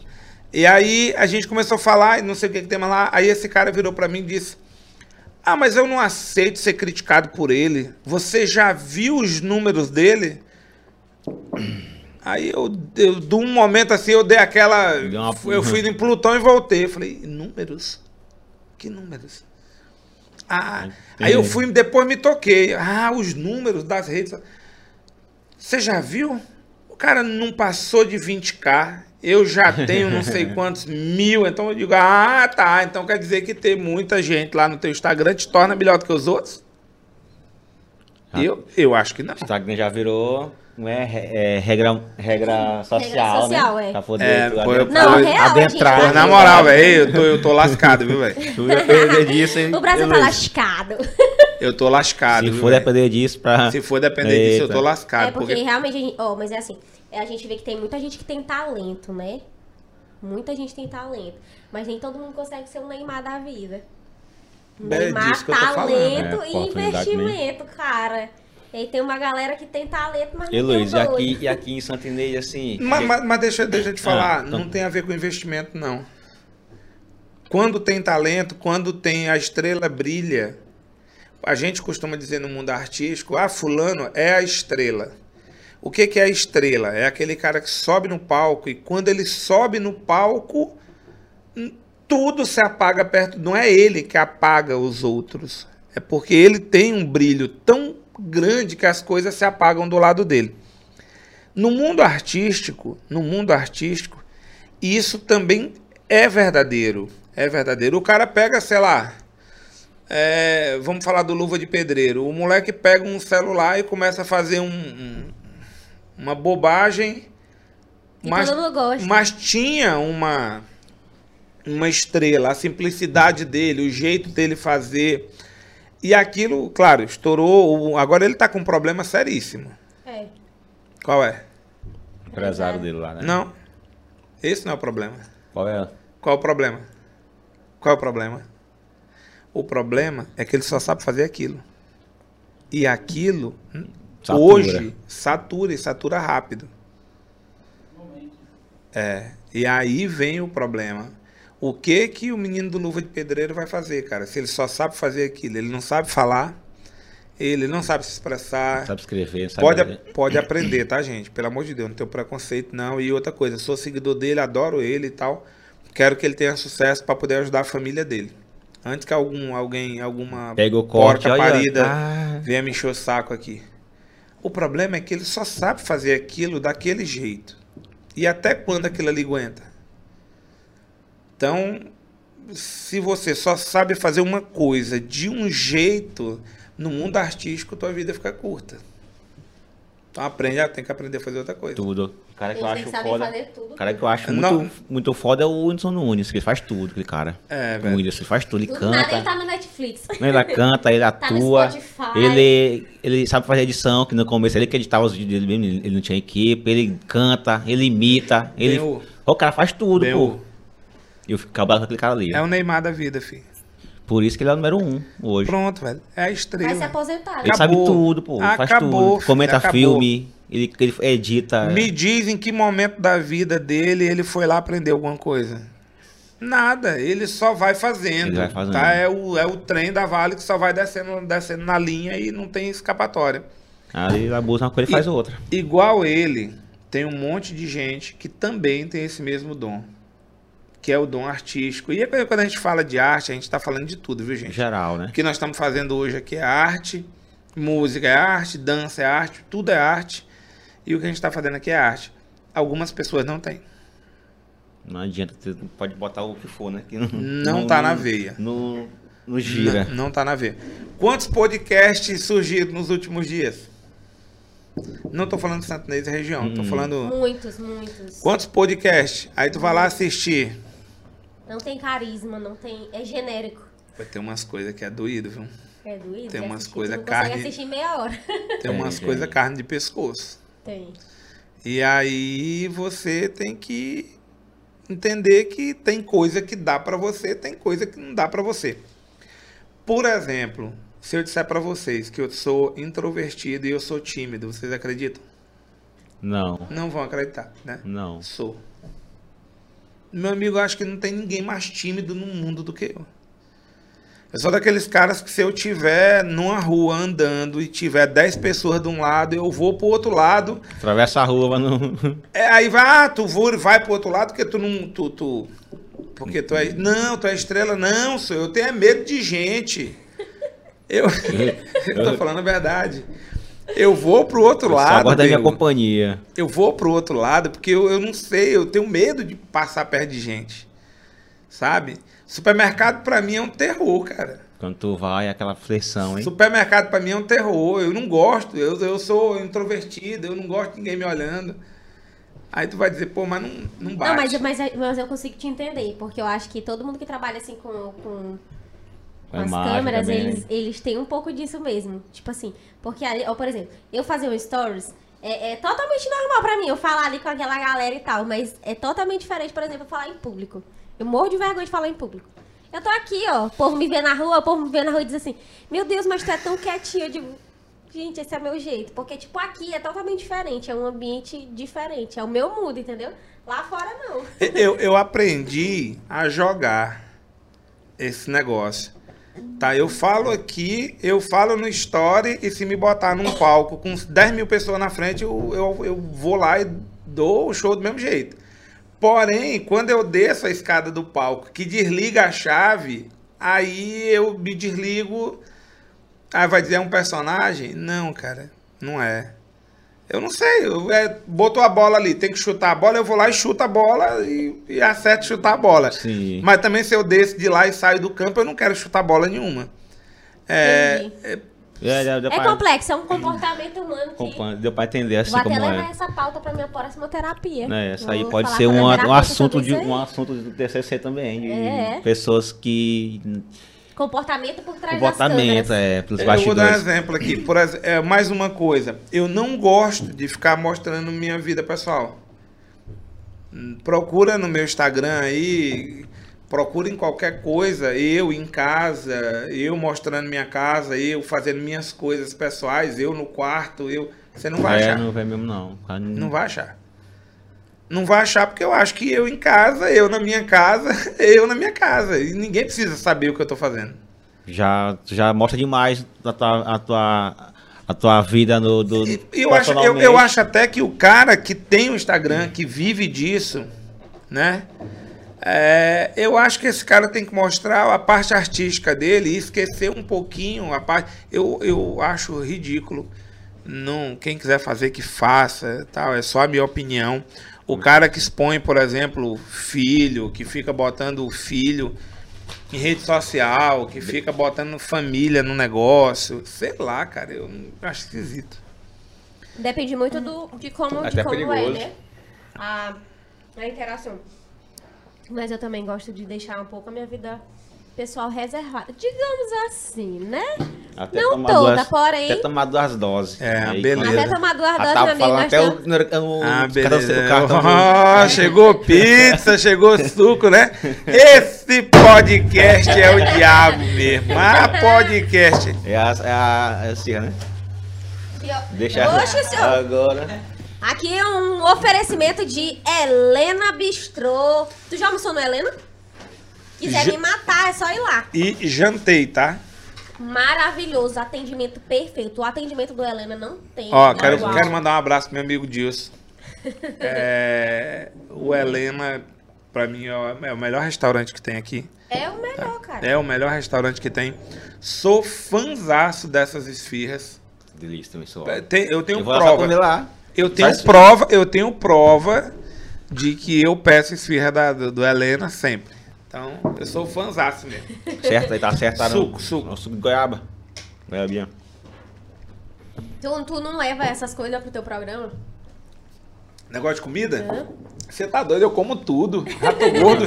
tô gordo igual uma porca. Se eu levar, eu vou comer Levar tudo. um negócio desse pra lá, hein?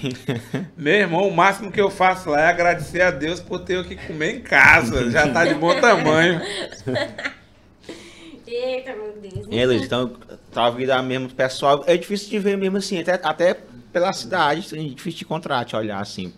Eu rodo Isso é aí. só medo de levar um tiro nas costas. Amigo, É mas assim, já passou um perrengue de ficar com medo real de levar um tiro?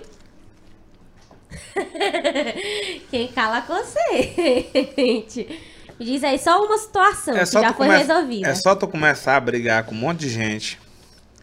É só tu começar a botar matéria de, Falando mal de de cadeia. Eu acho que política é o mínimo, viu? Até porque a gente vai amadurecendo e a gente vai aprendendo a fazer crítica. Hum, Hoje eu consigo criticar quem eu preciso criticar sem eu perder a amizade. Tu, tu tem, é, eu não sei, né? Mas assim, não sei se tu conhece a tua fama fora lá das telinhas. Mas meio que tem é, uma fama de ser polêmico. Tu concorda com isso? Que Mas tu sou, é polêmico? sou, sou. Ah, muito bem, isso é importante. Sou, não abro mão disso, tá? Fico chateado quando alguém me manda uma mensagem dizendo o seguinte: Ah, você tem que fazer a matéria sem puxar farinha. Não, de jeito nenhum, cara. Eu, eu falo de algo e eu dou minha opinião. Eu acho, por exemplo, eu acho Bolsonaro uma porca. Ih, eu também. Sinceramente, cara, é uma das piores porcas que nasceram no, no mundo. Ah, vai falar, eu não gosto, caramba. Que porcaria, eu não gosto do cara e pronto. Fazer média pra quê? Não, eu vou. Não é ele que paga teu salário, não? Não, de jeito maneira. É o nosso presidente hoje, tá? Pela cagada de um monte de gente. Eu não gosto, acabou o assunto. Então eu não faço média. Eu vou lá e falo alguma coisa e digo, ó, eu não gosto disso aqui. Aí vem um monte de gente lá no, no WhatsApp, no, no direct. Ah, jornalista de bosta. Primeiro eu sou jornalista, tá? Não sou jornalista, sou apresentador de programa, faço entretenimento na televisão, sou músico, minha formação é outra, sou publicitário, não tem bulufa de jornalismo. Ah, você tem que ser imparcial. Imparcial? Imparcial quando? Quando um, um vereador e uma outra pessoa entra no Ministério Público pedindo bloqueio de um arraial que ia atender uma carrada de gente e fere um monte de gente, por isso eu tenho que ir lá dar notícia e ser imparcial? Meu amigo, imparcial ficou para quem gosta de caldinho de peteca, filho. Comigo não. E até a forma também como o programa é apresentado, que é aquela forma que nem os famosos, aquele o Marcelo Rezende, que é, que é realmente tu dá a tua opinião sobre Sim, o que acontece. É diferente da bancada, que tu Ah, não, geralmente na a bancada não, na tu bancada chega, você- tu dá a notícia, né? Tá ali, ó. O vereador entrou contra o pedido, tu deu, tua tu deu a, a manchete, é um Sim, fato. Sim. Tu não, deu, tu não falou o que tu pensa É, que não acho que quando Por exemplo, por exemplo, o, o de- Balanço Geral, meu amigo Daniel e, e o diretor do Daniel, que é o Thiago, eles têm uma linha jornalística. É o padrão do programa. O Isso. Thiago gosta daquilo. O Daniel se sente bem fazendo aquela linha. O Daniel faz pequenas linhas de comentário. Eu acho massa o que eles fazem. Mas se eu fosse fazer a mesma coisa que o Balanço Geral faz, que o, que o, que o Daniel Trovão faz, na mesma linha de direção que o Thiago leva o Balanço Geral, ia ser ruim para mim e ser péssimo para eles. Porque nós íamos, iríamos dividir o mesmo público. Exatamente. Então, tu tá lá, tu bota no balanço geral, tá Daniel Truvão dando uma notícia na linha, a matéria na linha editorial, que é matéria off, matéria coberta, né? É, e a direção do programa diz que tem que ser naquela linha. Beleza? Quem quer isso, assiste eles. Tá? Quem quer botar no programa para ver outra coisa, Coisa aí vai lá, vai lá e bota no meu lá, e aí tá lá uma confusão, um pé de briga danado, eu me Do- zangando com os meninos, os caras errando matéria, eu dando bolacha em Robin Quat, a, a, drag queen Tâmara não sei o que, dançando louca, dando- entendeu? E, e, e no meio disso tudo, matéria, o cara que vai lá, o caminhão da saúde, a escolinha de futebol, são É, coisas diferentes. Dois nichos totalmente diferentes, né? Tá. Imagina se vocês procurassem, até no lance do podcast, você tem que entender este mercado. Tá? Se você tentar alinhar o podcast, não estou falando do Pode Ser, tá? Pelo amor de Deus. Se você alinhar um podcast, quem é em- da internet e tal, se você alinhar seu podcast pelos outros podcasts, você está morto. É Tá verdade. Cara, não faça nada do que os outros fazem. Fulano de tal faz de um jeito. Fulano de tal, tá certo, ele mesmo. é? É, Entendeu? Eu acho que esse é o grande lance. E essa é a grande. É, é, assim, é, é a dificuldade. Porque você encontrar seu jeito, não, às vezes não é simples. não. Tipo assim, É a, a verdade. gente tá aqui, o quê? Sete meses, mais ou menos. Hoje a gente sabe, hoje a gente tem, assim, a nossa, o nosso jeito de liderar isso aqui, né? Vocês têm um De como- time de vocês é, dois, né? Mas, mas assim, por exemplo, quando era no começo, meu amigo, É, tu é tudo, tudo no começo. A Não gente tinha nem, uma, não tinha nem um contato assim de estar tá expressando Velho, opinião. eu assisti esse primeiro programa, uma merda. Tu é Se fosse doido. diretor de vocês, Nem você é doido, era. Eu nem assistia. Tá doido, senhor. Eu assisti os primeiros programas, eu falei, "Rapaz, esse povo tá ficando é doido. É, mas, mas tipo, foi, foi o Ei. tempo que a gente precisou pra, né? Tô brincando, cara. Achei não, massa. mas realmente era. Achei massa, achei massa. Não, assim, era, a era ideia, a diferente. ideia realmente sempre foi a gente evoluir mesmo, ir É. assistindo outros e ir tentando fazer a nossa receita Que e é- não seguir a receita dos outros. Porque a questão, a questão de trabalhar a tua imagem, assim, que a gente não é acostumado com isso, estar na frente de O Benho câmera. até aprendeu a falar, pô. Eu que falo ruim, isso. O Benho Hum. fala melhor pra porra agora. Antes, No antes, eu, és tu? antes eu falava ruim, ó. Tu? Eu? Eu sou um jovem Jovem. por aí, né? de onde? Do Sabaque. Não, é só Wagner. Me Salve conta a tua vida, me conta a tua Eu sou vida. daqui Santinês. Me conta a tua vida, que a minha eu sei como, como é que é. Eu quero saber A da minha- tua, pra me poder fofocar. Não, Quem és a tu? minha... Eu sou daqui de Santinês, sempre nasci, nasci aqui, cresci É, aqui, moro é. aqui até hoje, trabalho Em aqui. qual bairro? Aqui do, do centro. Aqui perto do Galvão. Do? Nes Galvão, a escola. do. Nes Galvão? Tá até abandonada, a escola Ah, é, abandonada, então, cara. É, da- é das antigas, da... Aqui nesse setor aqui do Nes Galvão, Das aqui, ó, Rua antigas do 15, Cordeiro, né? Cordeiro, É, Rua do Flamengo. Sempre teve muito bandido. Cajazeira. Sempre teve muito bandido nessa região. Você Tem tá Hein? tanto é pra cara desse cabo aí, Aquele marginal. E tu veio de onde? Me conta quem tu é. Eu, eu sou É? de longe, cara, ó. Tu veio de onde? Eu sou de Porto Velho, Meu Rondônia. Deus. Vim pra cá. Fome dói, o cara sai de Porto Velho pra bater aqui. Fome é um negócio sério, viu, Jonete? Aí a gente veio pra cá, eu tinha 15 anos. Sou enfermeira, formada pela UEMA. Trabalho na minha área, trabalho com comunicação Você tá também. vendo como enfermagem tá difícil? Você tá vendo? Tá vendo o que que dá se for estudou enfermagem e Mas veio parar nessa porqueira nosso, aqui? nós vamos ter nosso piso aprovado, meu amigo. É, Aí graças quem a vai Deus. esbanjar vai ser eu, vou jogar na tua cara. Tá Graças vendo que ser enfermeiro? Não, eu estou, ei, eu estou torcendo por vocês. Amém, tem que dar certo. Não, eu estou torcendo por vocês. Eu acho, cara, sinceramente, que o enfermeiro ganha tão mal. É? Pelo que estudou, E o trabalho. Pela responsabilidade que tem. Também acho que o técnico de enfermagem ganha pouco. O piso de um técnico de enfermagem, cara, 1.4 é desastroso. Cara, é muita... E, assim, a Pela responsabilidade que tem o enfermeiro, cara. E com, a, Hum? com, a- com essa crise do Covid, é, es- escancarou mais ainda a necessidade de valorizar Sim, o- claro, o, profissional claro, da saúde. claro. Porque no momento de mais. Mais necessitou- E aí, tá E lá? aí já acho que, não, não desmerecendo o médico, mas eu acho que a distância do salário do médico para o enfermeiro Absurdo. é um abismo, é um buraco Ah, negro, absurdo, cara. absurdo. Real. Ó, É, tipo assim, levando em consideração que quem fica no hospital e leva o cacete 24 horas por dia é o enfermeiro. Ó, É. quem tá no hospital, quem, quem cuida de tudo, só chama o médico quando o leite derrama, é o enfermeiro, cara. É verdade. E às vezes trabalhando em situações totalmente insalubres, né? A gente consegue ver algumas realidades em alguns locais. Tipo assim, pessoa deitar no, no chão, pô, papelão pra poder dormir. Profissional, entendeu? Imagina os pacientes. Então, assim, realmente, mas nosso piso será aprovado, nós vamos ter melhores condições de trabalho. É, e é caso- isso aí. Eu tenho, eu, eu- eu tenho uma notícia ruim pra ti. Eu tô cheio de notícia ruim essa semana. Mas eu tenho uma notícia ruim pra ti. A situação econômica do país é ruim. Nosso país está sendo implodido. Ou está sendo estuprado. As contas públicas desse país estão sendo estupradas. Nunca se viu tanta esculhambação com o orçamento de um país quanto está se vendo agora. Se caçaram a Dilma, se impeachmaram a Dilma por uma pedalada fiscal microscópica que todo presidente fez, todos. O que está sendo feito agora, cara, é o maior desastre.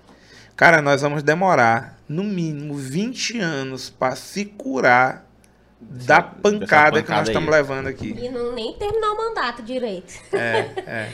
Quando E, for no e é- final e- do ano, nós estamos. e o que mais. Só pra você ter ideia, é, falando de política, os quatro, nos quatro anos do atual presidente, foi colocado de emendas parlamentares, essas emendas que a gente chama Uhum. emenda do relator, emenda secreta, orçamento secreto, essas coisas tudo. 116 bilhões. 116 bilhões. Em quatro anos. Para você chegar ao mesmo número de 116 bilhões, você precisa pegar os 12 anos antes do atual governo para você somar isso para chegar em 116 bilhões.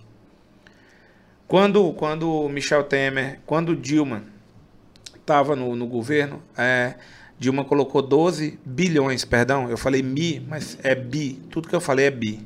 Dilma colocou 12 bilhões de emenda para o ano seguinte, porque o orçamento é assim, é votado para o ano seguinte. Sim. Michel Temer botou 19 bi para o ano seguinte.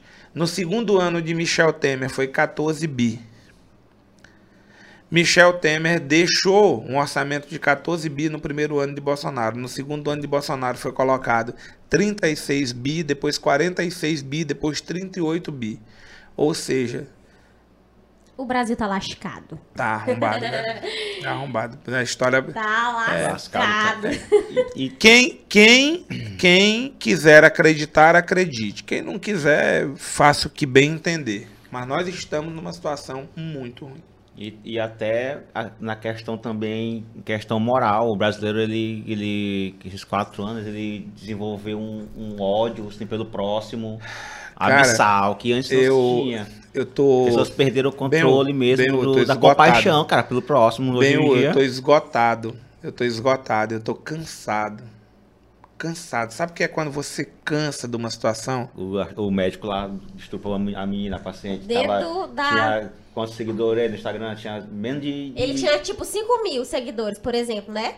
Antes da, da polêmica. Depois da Foi polêmica. pra mais de 100 mil, parece. Qual- 100 qual é o nome- qual é o nome Esse desse- o nome dele. Como é o nome desse filho desse- do filho do Satanás? Sabe? do- do- Ei, DJ, sabe aí quem é o filho do deixa eu- Não capeta? faço ideia de como é. Cara, agora tu vê, nós estamos num país noção, antes- onde um, um médico estuprador que fez o que fez do jeito que fez e eu procurei as cenas, as cenas que não estavam mascaradas e eu Sim. vi um Tinha- porco da pior laia. Rapaz, eu não tenho nem chance de eu botar no meu Instagram e seguir um cidadão desse. Nem eu. O que, que um cara desse pode colocar no Instagram dele que eu queira ver? Né? Que aqui é... Mas hoje nós estamos vivendo isso, cara, sabe? É, é o- é o mundo da canseira. No- Esse país está praticamente, velho, há três anos sem um dia de paz. Não tem, cara. Todo dia parece A gente não tem um dia sequer de paz, cara. Eu tô cansado, cansado. Eu tô Psicologicamente eu tô esgotado disso. Sabe? A gente vivia épocas de problema, a gente sempre viveu época de problema. Só que a gente vivia época de problema com trechos de paz, de tranquilidade, e a coisa andava. Hoje em dia, velho, é só tumulto, tumulto, tumulto, tumulto, tumulto. Todo dia é um E é um tumulto. querendo bater no outro. Hoje em dia, rapaz, tem. Tá, ho- hoje em dia você não pode chegar e dizer assim, bicho, eu vou votar em Lula. Aí o cara cai em dia, já começa a te esculachar. Uhum. Oxi, vote quem você quiser, velho. Você quer votar em Bolsonaro, no filho do capeta, no filho do satanás, vote, cara. Ele ganhou voto mais, é de, ele ganhou mais de 10 mil em 24 horas de seguidores. Foi. Pra tu ver como a Agora, agora a pessoa que segue um animal desse aí é coisa de Pra maluco. imagina. O outro O maluco que é que vai. Ei, o outro maluco vai numa festa, no aniversário de outro, vai lá e dá um tiro. O pior de tudo é que no dia seguinte, os militantes do mesmo lado do cara começam a dizer que ele tinha razão em ter ido lá. Foi. Quer dizer que eu saio da minha casa, tu tá fazendo uma festa de, ani- de aniversário lá Ah, no Dama de Paus. lugar Aí lá eu é. saio da minha casa, vou lá na tua festa de aniversário, te xingo. Aí tu me joga pedra, me joga terra, me joga lá um saco de cocô, seja lá o que, que você me joga. Aí eu volto, te dou um tiro e você que é o culpado? Culpado. É absurdo, Você né? tá maluco, bicho. Cê- Que- eu acho, A eu acho galera, assim, real. perdeu a, a noção, a noção pô, das das coisas. coisas, do, do senso lógico comum, porque desses três, quatro anos pra cá começou a duvidar de, de urna eletrônica, que antigamente pode ver que ninguém falava disso. Urna Aí de repente. eletrônica, vacina, vac- cara. Eu Vão- nunca vão falando aí, vão falando aí. Eu, eu nunca me senti tão desacreditada. Tipo assim, ó, Assuntos que até dizer então não eram nem comentados. Ninguém- Não, cara, a pessoa virar pra mim e dizer assim: Tem um chip na essa vacina. vacina. vai me matar. Doido, dá vontade de pegar meu diploma e rasgar ele ele. assim. E limpar minha bunda com ele. Tu viu isso aí onde foi? Não, pai, eu recebi no zap. É, aí eu digo, gente, pela... Não, eu Beleza. tava numa festa de casamento um dia. Que era E loucura, aí eu pai, senti, descobriram eu, uma- assim, eu, eu não, eu não me envolvo nessas polêmicas, né? Eu só escuto. Pessoa dizendo assim, Não, nem, nem, olhar, porque não. antes a era pra gente tomar só uma dose da vacina. Agora o povo tá tomando quatro e ainda tá pegando Covid. Ok, É. continue ouvindo. Eu só tomei uma, esse povo tá querendo roubar o dinheiro do Bolsonaro. Aí eu. Quê? gente, é uma ignorância tão grande que tem hora que dá- dói no meu coração, gente. De verdade. Virou des... Porque, ó, a ciência é totalmente desacreditada. Gente, aonde já se viu você duvidar da ciência, velho? Você chegar pra mim aqui, não, o Caba estudou. É igual eu, estudei sete anos praticamente pra me formar. O Caba chegar e dizer que sabe mais que eu. Que de um remédio. Porque leu no WhatsApp ainda. É. Eu digo, gente, isso é um absurdo. É, Tu é recebe muita mensagem da WhatsApp assim, Luiz. Que o teu WhatsApp lá, ele é, ele é pra todo mundo. 55, não sei o que, 55. Meu telefone é o. O oi da mãe Joana. Tudo que o povo vê te manda. Imaginando assim. Que, Quando que termina o chega programa- ali, porque... Pois é, quando termina o programa, termina tipo duas mil conversas. Caraca, Aí, claro, aí você vai lá, tem, tem, tem um pessoal que trabalha também Uhum. comigo que ajuda, pra né? dar uma força, né? ajuda. É, metade, tipo, 30% dessas duas mil conversas é me xingando, então tá de boa, essa parte a gente nem olha. É, é porque é, to- é os mesmos que xingam todo dia, né? Então já tem até um pessoal que xinga a gente, que a gente já até agenda o número, O né? número, pra poder ficar mais Tipo, organizado. louquinha do Sabac, descontrolada da Coeb, tá lá, a gente já tem até o agendamento lá. Mas de boa, continuem xingando que é bacana, a audiência tá boa.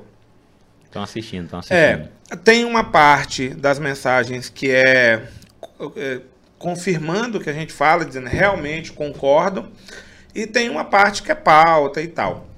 É, falando, mudando, tirando o- o nome do Satanás da boca, eu tô com um projeto novo agora que eu acho que era uma coisa que eu já queria fazer. Eu sempre fui de fazer algo que me desse prazer. Tá, eu tô com quase 50 anos, né? Vou completar 50 logo logo. E eu deixei de trabalhar por dinheiro faz um bom tempo já. Sim. Você que está em casa vai estranhar o que eu vou dizer. Não é que a gente não trabalhe, para ganhar dinheiro e para ter sustento. Todo mundo trabalha para se sustentar. O lavrador planta uma mandioca para se sustentar. Você vai na enfermagem para se sustentar e eu acredito que você se sustenta da enfermagem. Sim. Não pode ser daqui. Aqui nós estamos só comendo, co- comendo esfirra. É, a partir do momento que você para de trabalhar como o, o- tendo foco no salário, você passa a viver melhor. Eu estou praticamente há 20 e tantos anos, na verdade desde o ano 2000, eu parei de trabalhar no ano 2000. Do ano 2000 ao, até agora, 2022, eu nunca trabalhei um dia. Hoje, por exemplo, eu não trabalhei.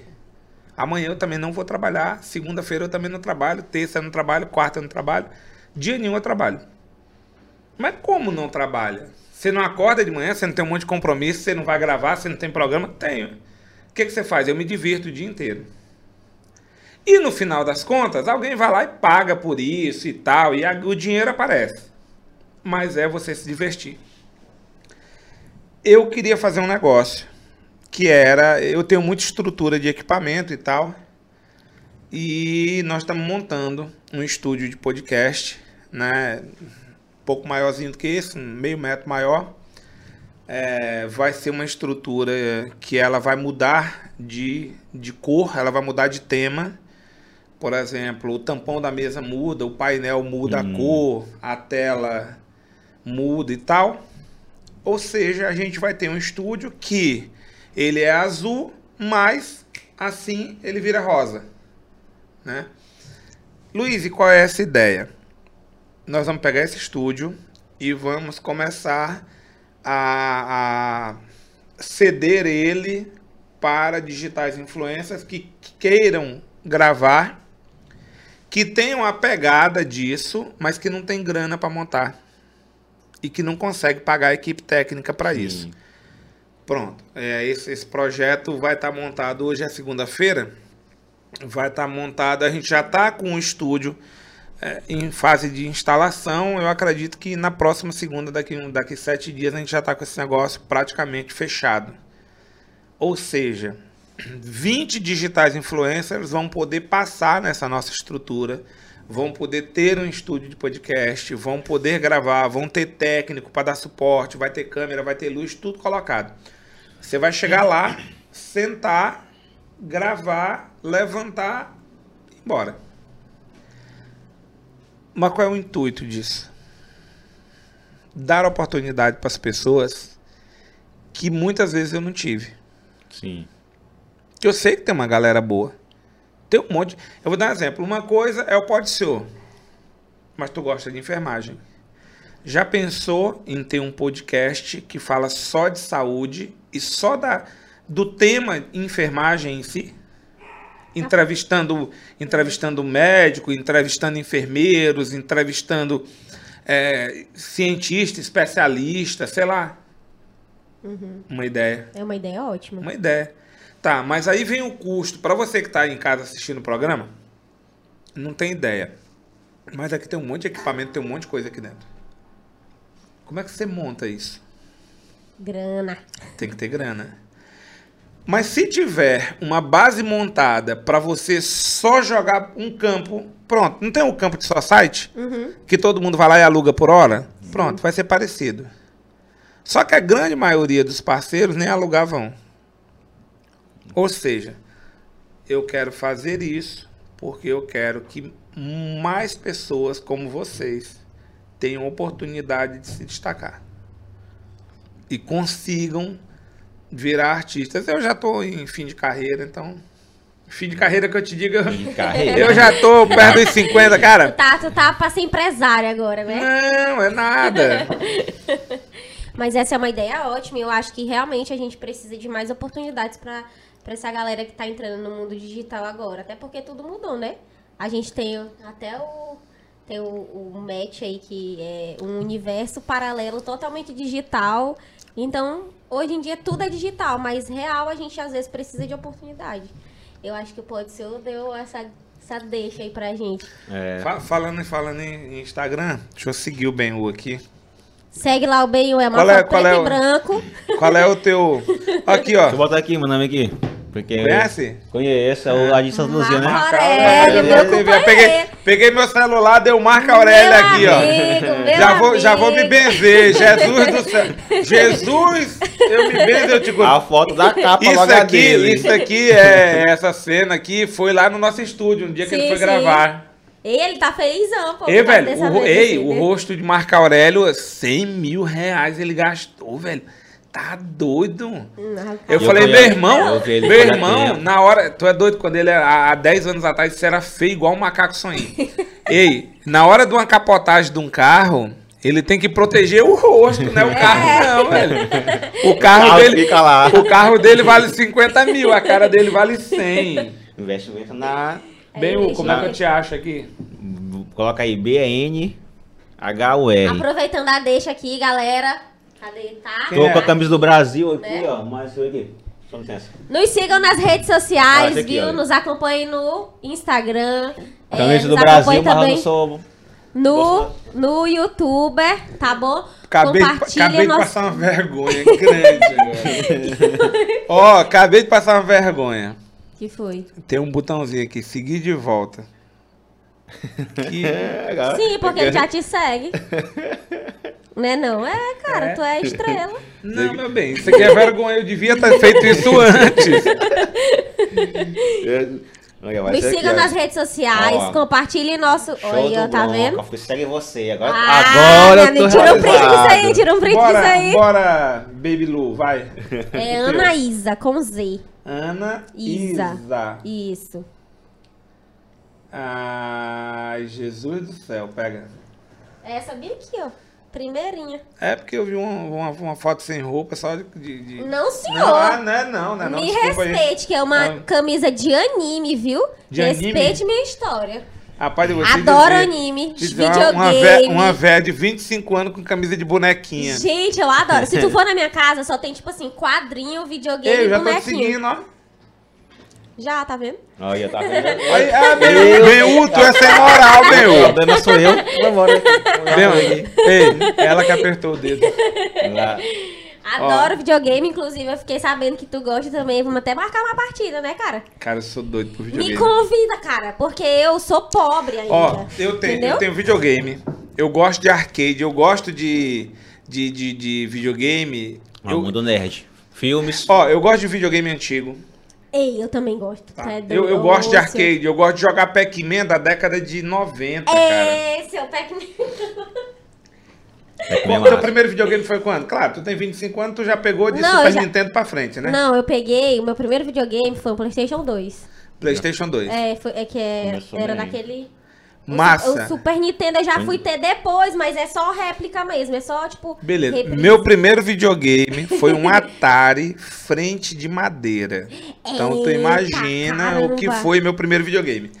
Uma caixa Massa, presta atenção, pesada. presta atenção. Minha mãe não queria que eu engraxasse sapato. A minha mãe queria que eu estudasse, né? Aí eu não estudei e deu a merda que deu. Aí eu não- minha mãe não queria que eu engraxasse sapato, mas eu tinha caixa de engraxate contra a vontade dela. Eu fiz minha primeira caixa de engraxate, já vai chegar a história do videogame. Aí eu peguei e tinha uma caixa de engraxate puta bonita, com dois pisador. A bicha era uma era quase uma, uma Hilux. Era uma caixa de engraxate massa. Eu sempre fui engenheiro, assim, de construir as as coisas. coisas. E eu mesmo que construí, eu mesmo que pintei, eu mesmo que adaptei, botei dobradiça, botei fecho, eu mesmo que fiz tudo.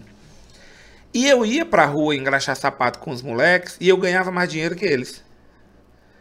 Por quê? Primeiro eu ia bem vestidinho, segundo eu sabia chegar nas pessoas e tal, mesmo com vergonha, mas eu sabia chegar e sabia fazer o queixo.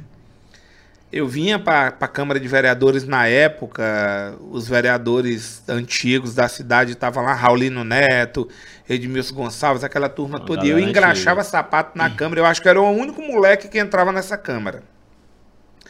Beleza. E eu ganhava mais dinheiro que os meninos. Quando a gente vinha da rua, a gente parava na calçada para conferir a grana. E eu tinha mais grana que eles, né? E aí me perguntavam por que, que eu tinha mais grana que eles. E eu dizia que é porque eu tinha uma técnica e a minha caixa era mais bonita. Beleza. Comecei a pegar a minha caixa, de, dar para um colega meu, né? E fiz uma outra para mim. E aí ele dividia o lucro dessa caixa que eu dava pra ele comigo.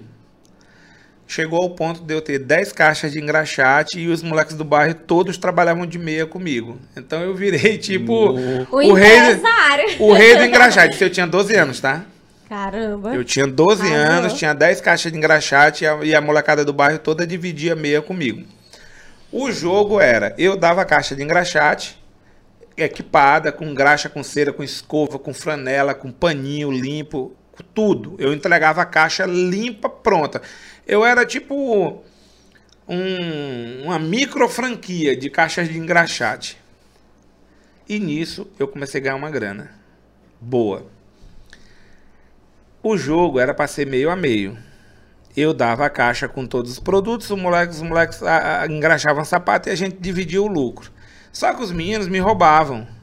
Eles chegavam, tipo, eles faturavam 10 reais, que dizia que, dizia que tinha feito 5, 7 e dividia 7 comigo, né? Mas aí, tá, até aí tá, eu já sabia que eles me roubavam mesmo e tava de boa. Eu comecei a. Meu pai carregava melancia num caminhão e eu comecei a ter um monte de melancia em casa, porque quem ia descarregar o caminhão era eu. Toda vez que eu ia descarregar um caminhão, eu jogava 10 melancia pra fora e uma pra debaixo do banco. Pra ter- Já prescreveu também, viu? Já pode seguir. É, coisa de menino. E aí eu tinha então um monte de melancia em casa. Meu pai trazia melancia, o, o pessoal que tinha melancia dava melancia pra ele e eu trazia pra casa. Os moleques ganha, ganha- a gente ganhava dinheiro na caixa de engraxate. A parte do dinheiro que os meninos ficavam, eu vendia uma parte de melancia pra eles. Em resumo, eu ganhava a maior parte do dinheiro. Daí eu comprei um Atari frente de madeira, daqueles mesmo que tinha Freeway, da galinha, o Pac-Man e tal. Pong. Pong. Aí o que Pong. acontecia? Era Pitfall, né?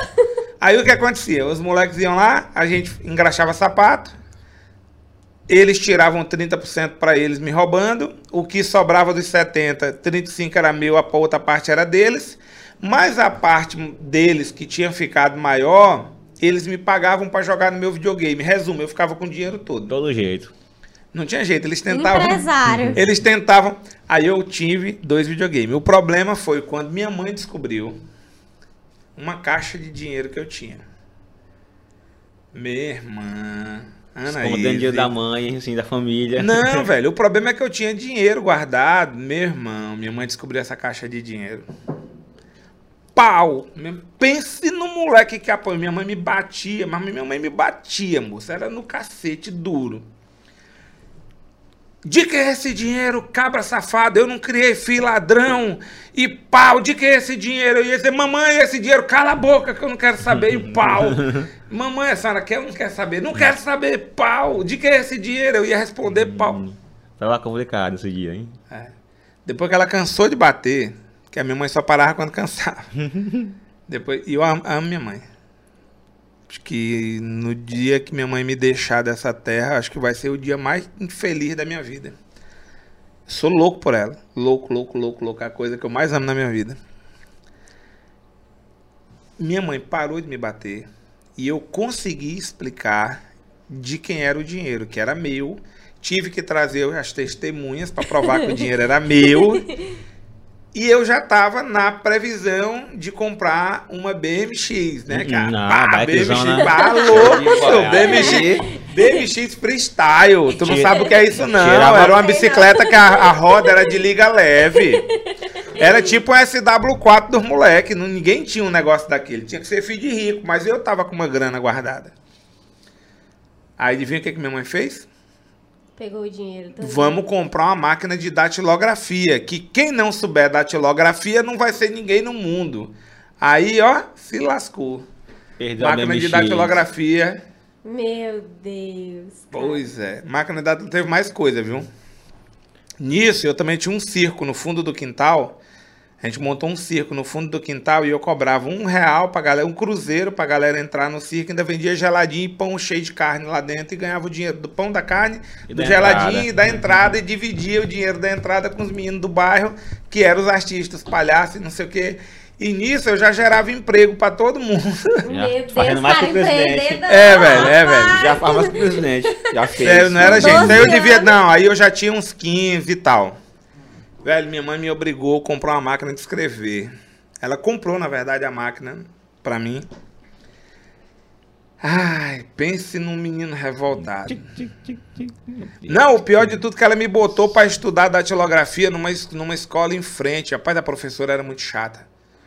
E a professora disse: você só pode fazer uma aula por dia, era uma folha. A, S, D, F, J, não sei o que que tem mais Ah, lá. Espaço, pá, pá, pá. E eu não queria. Como eu tinha máquina em casa, eu já era o rato de datilografia, eu queria passar no curso rápido, né? Porque eu sempre fui autodidata, assim, de aprender as coisas, tudo por conta própria, não sei o quê. E a professora não queria deixar. Aí eu comecei a pentelhar, né? Eu comecei a chegar com os pés sujos. Aí eu entrava na casa dela com os pés sujos. Pá, pá, pisando, tudo melando, tudo de merda. Eu bagunçava. Nisso, ela disse: Não, eu tenho que deixar esse menino se formar logo na datilografia para ele sumir da minha vida, da minha escola. Nisso, eu consegui fazer o curso em 40 dias. Meu Deus, era pra ser quantos? Quanto Ah, tempo? era pra ser uns três meses. Eu encurtei metade do tempo. Eu me tornei o bicho da- mais porco que da tinha. raiva. Porque ela era muito limpa. Essa minha professora de datilografia era muito limpa. Ela adora, ela, ela tinha nojo de gente suja. E eu ia pra lá mesmo todo cagado, só pra ela ter nojo de mim. Pra eu poder. Se, se livrar logo dessa. Resumo dessa história: BMX foi por água abaixo. Eu virei um- o, o célebre proprietário de uma máquina de escrever Olivetti verde. Era tipo uma maleta. Coisa mais ridícula do mundo. Eu nem sei cadê essa máquina. Só que aí eu percebi que tinha uma oportunidade. Como eu sabia datilografar rápido, na época não tinha impressora, não tinha computador, não tinha bulufas, a gente tinha que entregar trabalho na escola. E aí o que, que eu comecei a fazer? Comecei a cobrar para datilografar trabalho dos colegas. E aí, quando tinha trabalho, eu era um cara muito feliz, porque todo mundo entregava datilografado os trabalhos, e eu que datilografava e cobrava lá um real por folha. Nisso, a máquina de escrever não foi todo ruim. Eu também passei a ganhar dinheiro com essa máquina de escrever. Então, sempre teve uma, Uma, uma pegada em- empreendedora no sangue, né? Sempre teve uma saída na vida. O videogame, Atari, gente, quem teve um Atari na vida sabe o Eu que tenho, só que é flashback, então é uma versão Nova, compactada, bonitinha. eu tô... Tá e sem cartucho, né? É, sem que tem cartucho. que tem no mínimo mil jogos dentro, né? É. Beleza. A gente tinha um cartucho Tinha que assoprar. que eu acho, é, que eu acho que tinha vindo do, do inferno, porque tinha que assoprar toda vez. Toda Você vez, tinha que seu- dar o sopro da macumba para poder É, funcionar, né? fazer uma tinha- dancinha pra ver se tinha a prestava. mandiguinha, a mandingazinha básica Pronto, eu tive um Atari, não esse frente de madeira, eu tive dois Atares. Porque aí, não, eu não tive dois Atares, eu tive três Atares. Porque aí eu tinha um videogame que os meninos que me roubavam nas caixas de engraxate tinham que gastar o dinheiro comigo para jogar no meu Atari. Eu comecei a ganhar mais dinheiro e comprei outro Atari. Depois dois Atari eu comprei três e fiquei tipo com uma lan house de Atari ali, né? Atares. Só que em algum tempo atrás, chamava de como? Era Lan House. No, Não, que tinha. Não, na época dos videogames que tinha Super Nintendo, era videogame É, mesmo que a gente videogame, chamava. é.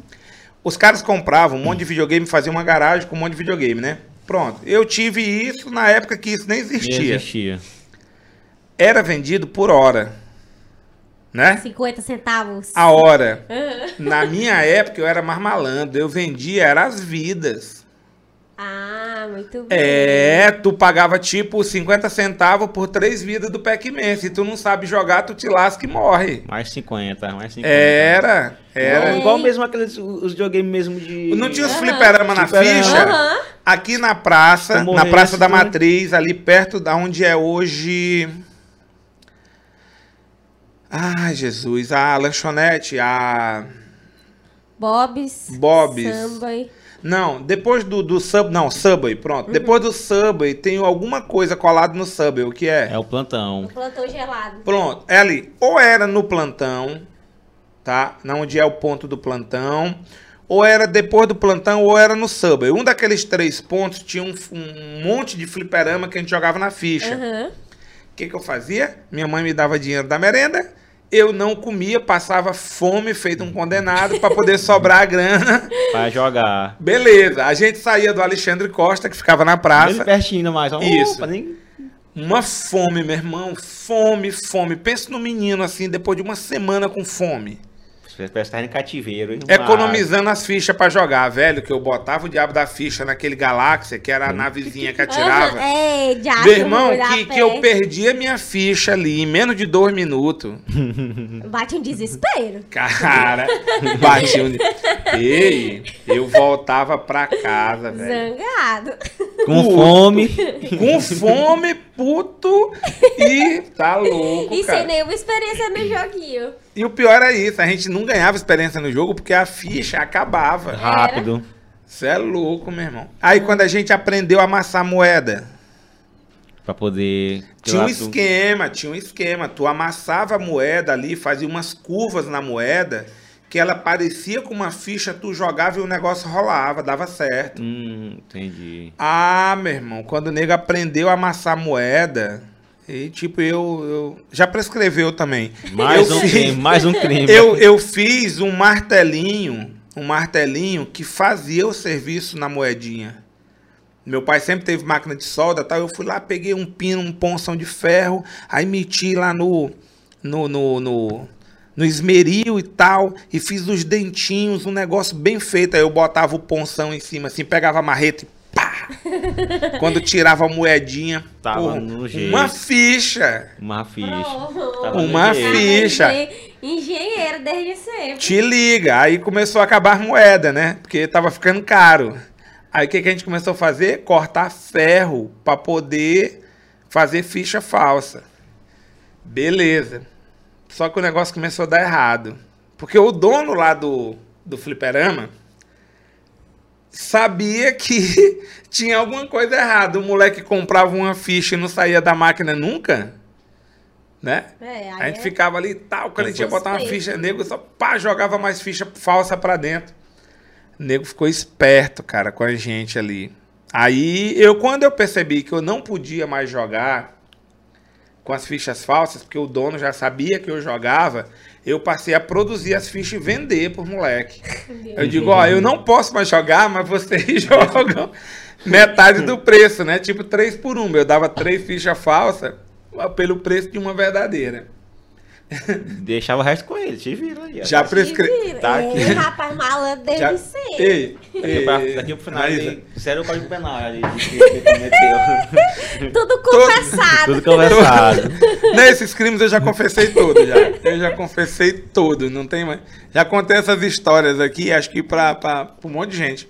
Mas tô perdoado já. Inclusive o dono do videogame, Quem era? Era o. Ah, não, porque ele, eu, eu lembro quando era do outro lado, onde ia Tapaué hoje. Ali tinha um videogame do seu Alfredo. Não, ali era era do seu bem- Alfredo e já, né? tal. Ali era do seu Alfredo e tudo. Não, não, mas, mas foi, foi bem depois dessa história. O dono, o dono do videogame, eu não lembro mais o nome dele, o Wilson, Não, não peguei não, peguei não. Essa Velho, eu só sei te dizer um negócio. Fui perdoado porque a gente confessou o crime pra ele. Aí ele Aí ele te perdoou. ficou. Ele tava vendo aqui, lembrando aqui um, um caso teu Ah. do. Deixa eu comer aqui. do Posso comer, né? do- Pode comer? Pode, Pode, pode, isso aí é pra comer, isso aí é pra. Eu só como de carne. A de carne. Aí é? Ah, pá, eu gosto, eu gosto de, de, de A de frango é bem frango recheadinho. catupiry, delícia. Ele tava lembrando aqui que teve um. O teu programa que foi assim, um, eu acho que o, o épico do programa foi quando foi o Ribamar lá, o Ribamar. Que foi quando, depois que já tinha sido prefeito, já, já foi na, na gestão da Vianney, que ele foi lá, deu aquela entrevista, que ele confessou que ele tinha cometido crime carnal, ca- carnal não, crime... Ah, meu crime foi carnal, meu crime não foi... Lembra que ele foi lá no programa? O Ribão? Esse programa, assim, ele, ele foi comentado por um monte de tempo. A gal- a galera sempre que, que, que via, aí, ó, produtor chegando forte, sempre que via, é, perguntava, né, comentava, pai, e, e o Ribão lá no, no, no Bronca?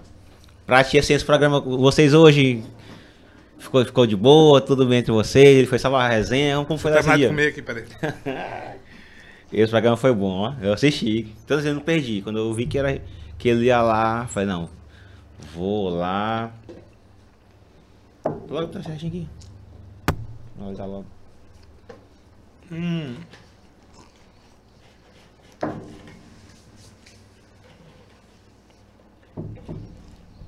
Eu tô achando que essa mesa aqui é sobra da cozinha do seu João.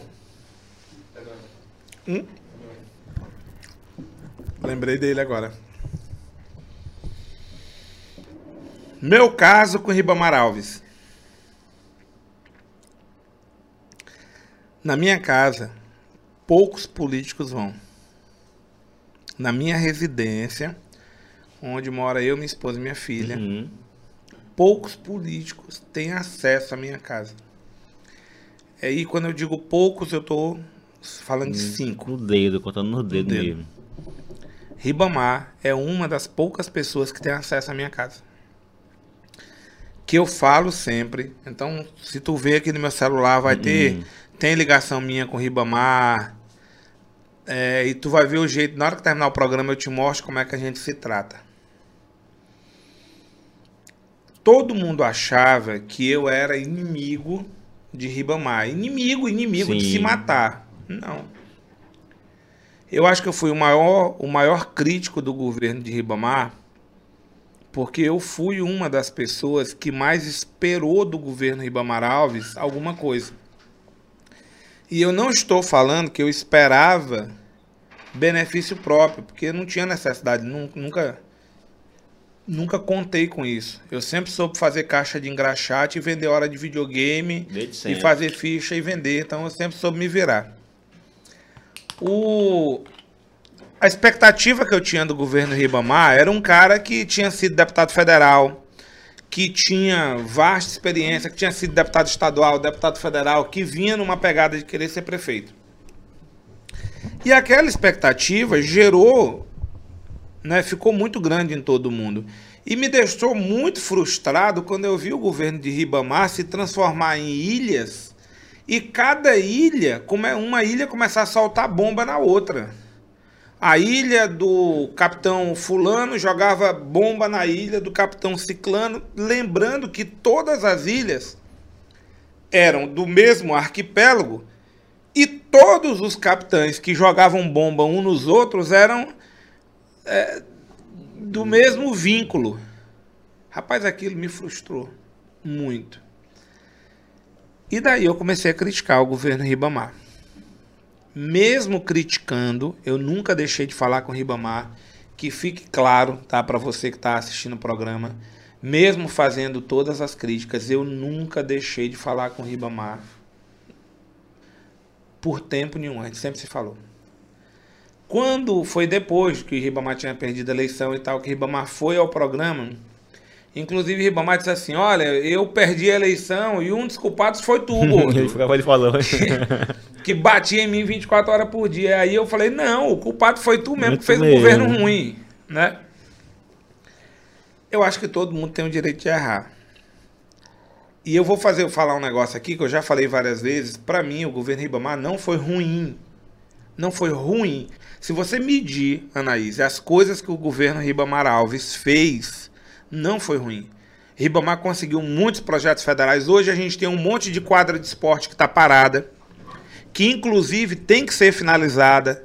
Tem que dar um jeito, cara, de resolver esse problema. Aqui no, no, no, no Jardim Brasília tem uma quadra de esporte que está parada. Tem. Na zona rural tem.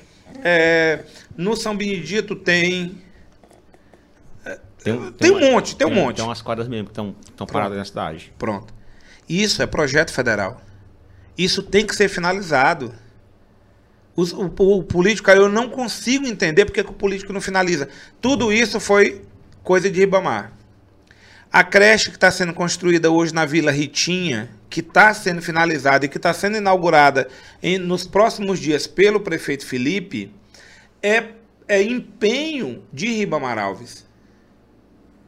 Então não pense que o governo de Ribamar foi de todo ruim. Não foi. O governo de Ribamar foi um governo que se desmoralizou internamente. Mas de ações, o- a, a saúde no governo de Ribamar andou muito bem. As estradas vicinais ficaram um bom tempo, quase quatro anos, sem cortar, porque ele cuidava disso. Eu vou ficar, eu vou fazer uma crítica pesada ao Felipe se no dia da inauguração o Felipe não tocar no nome de Ribamar, lá na creche da Vila Ritinha.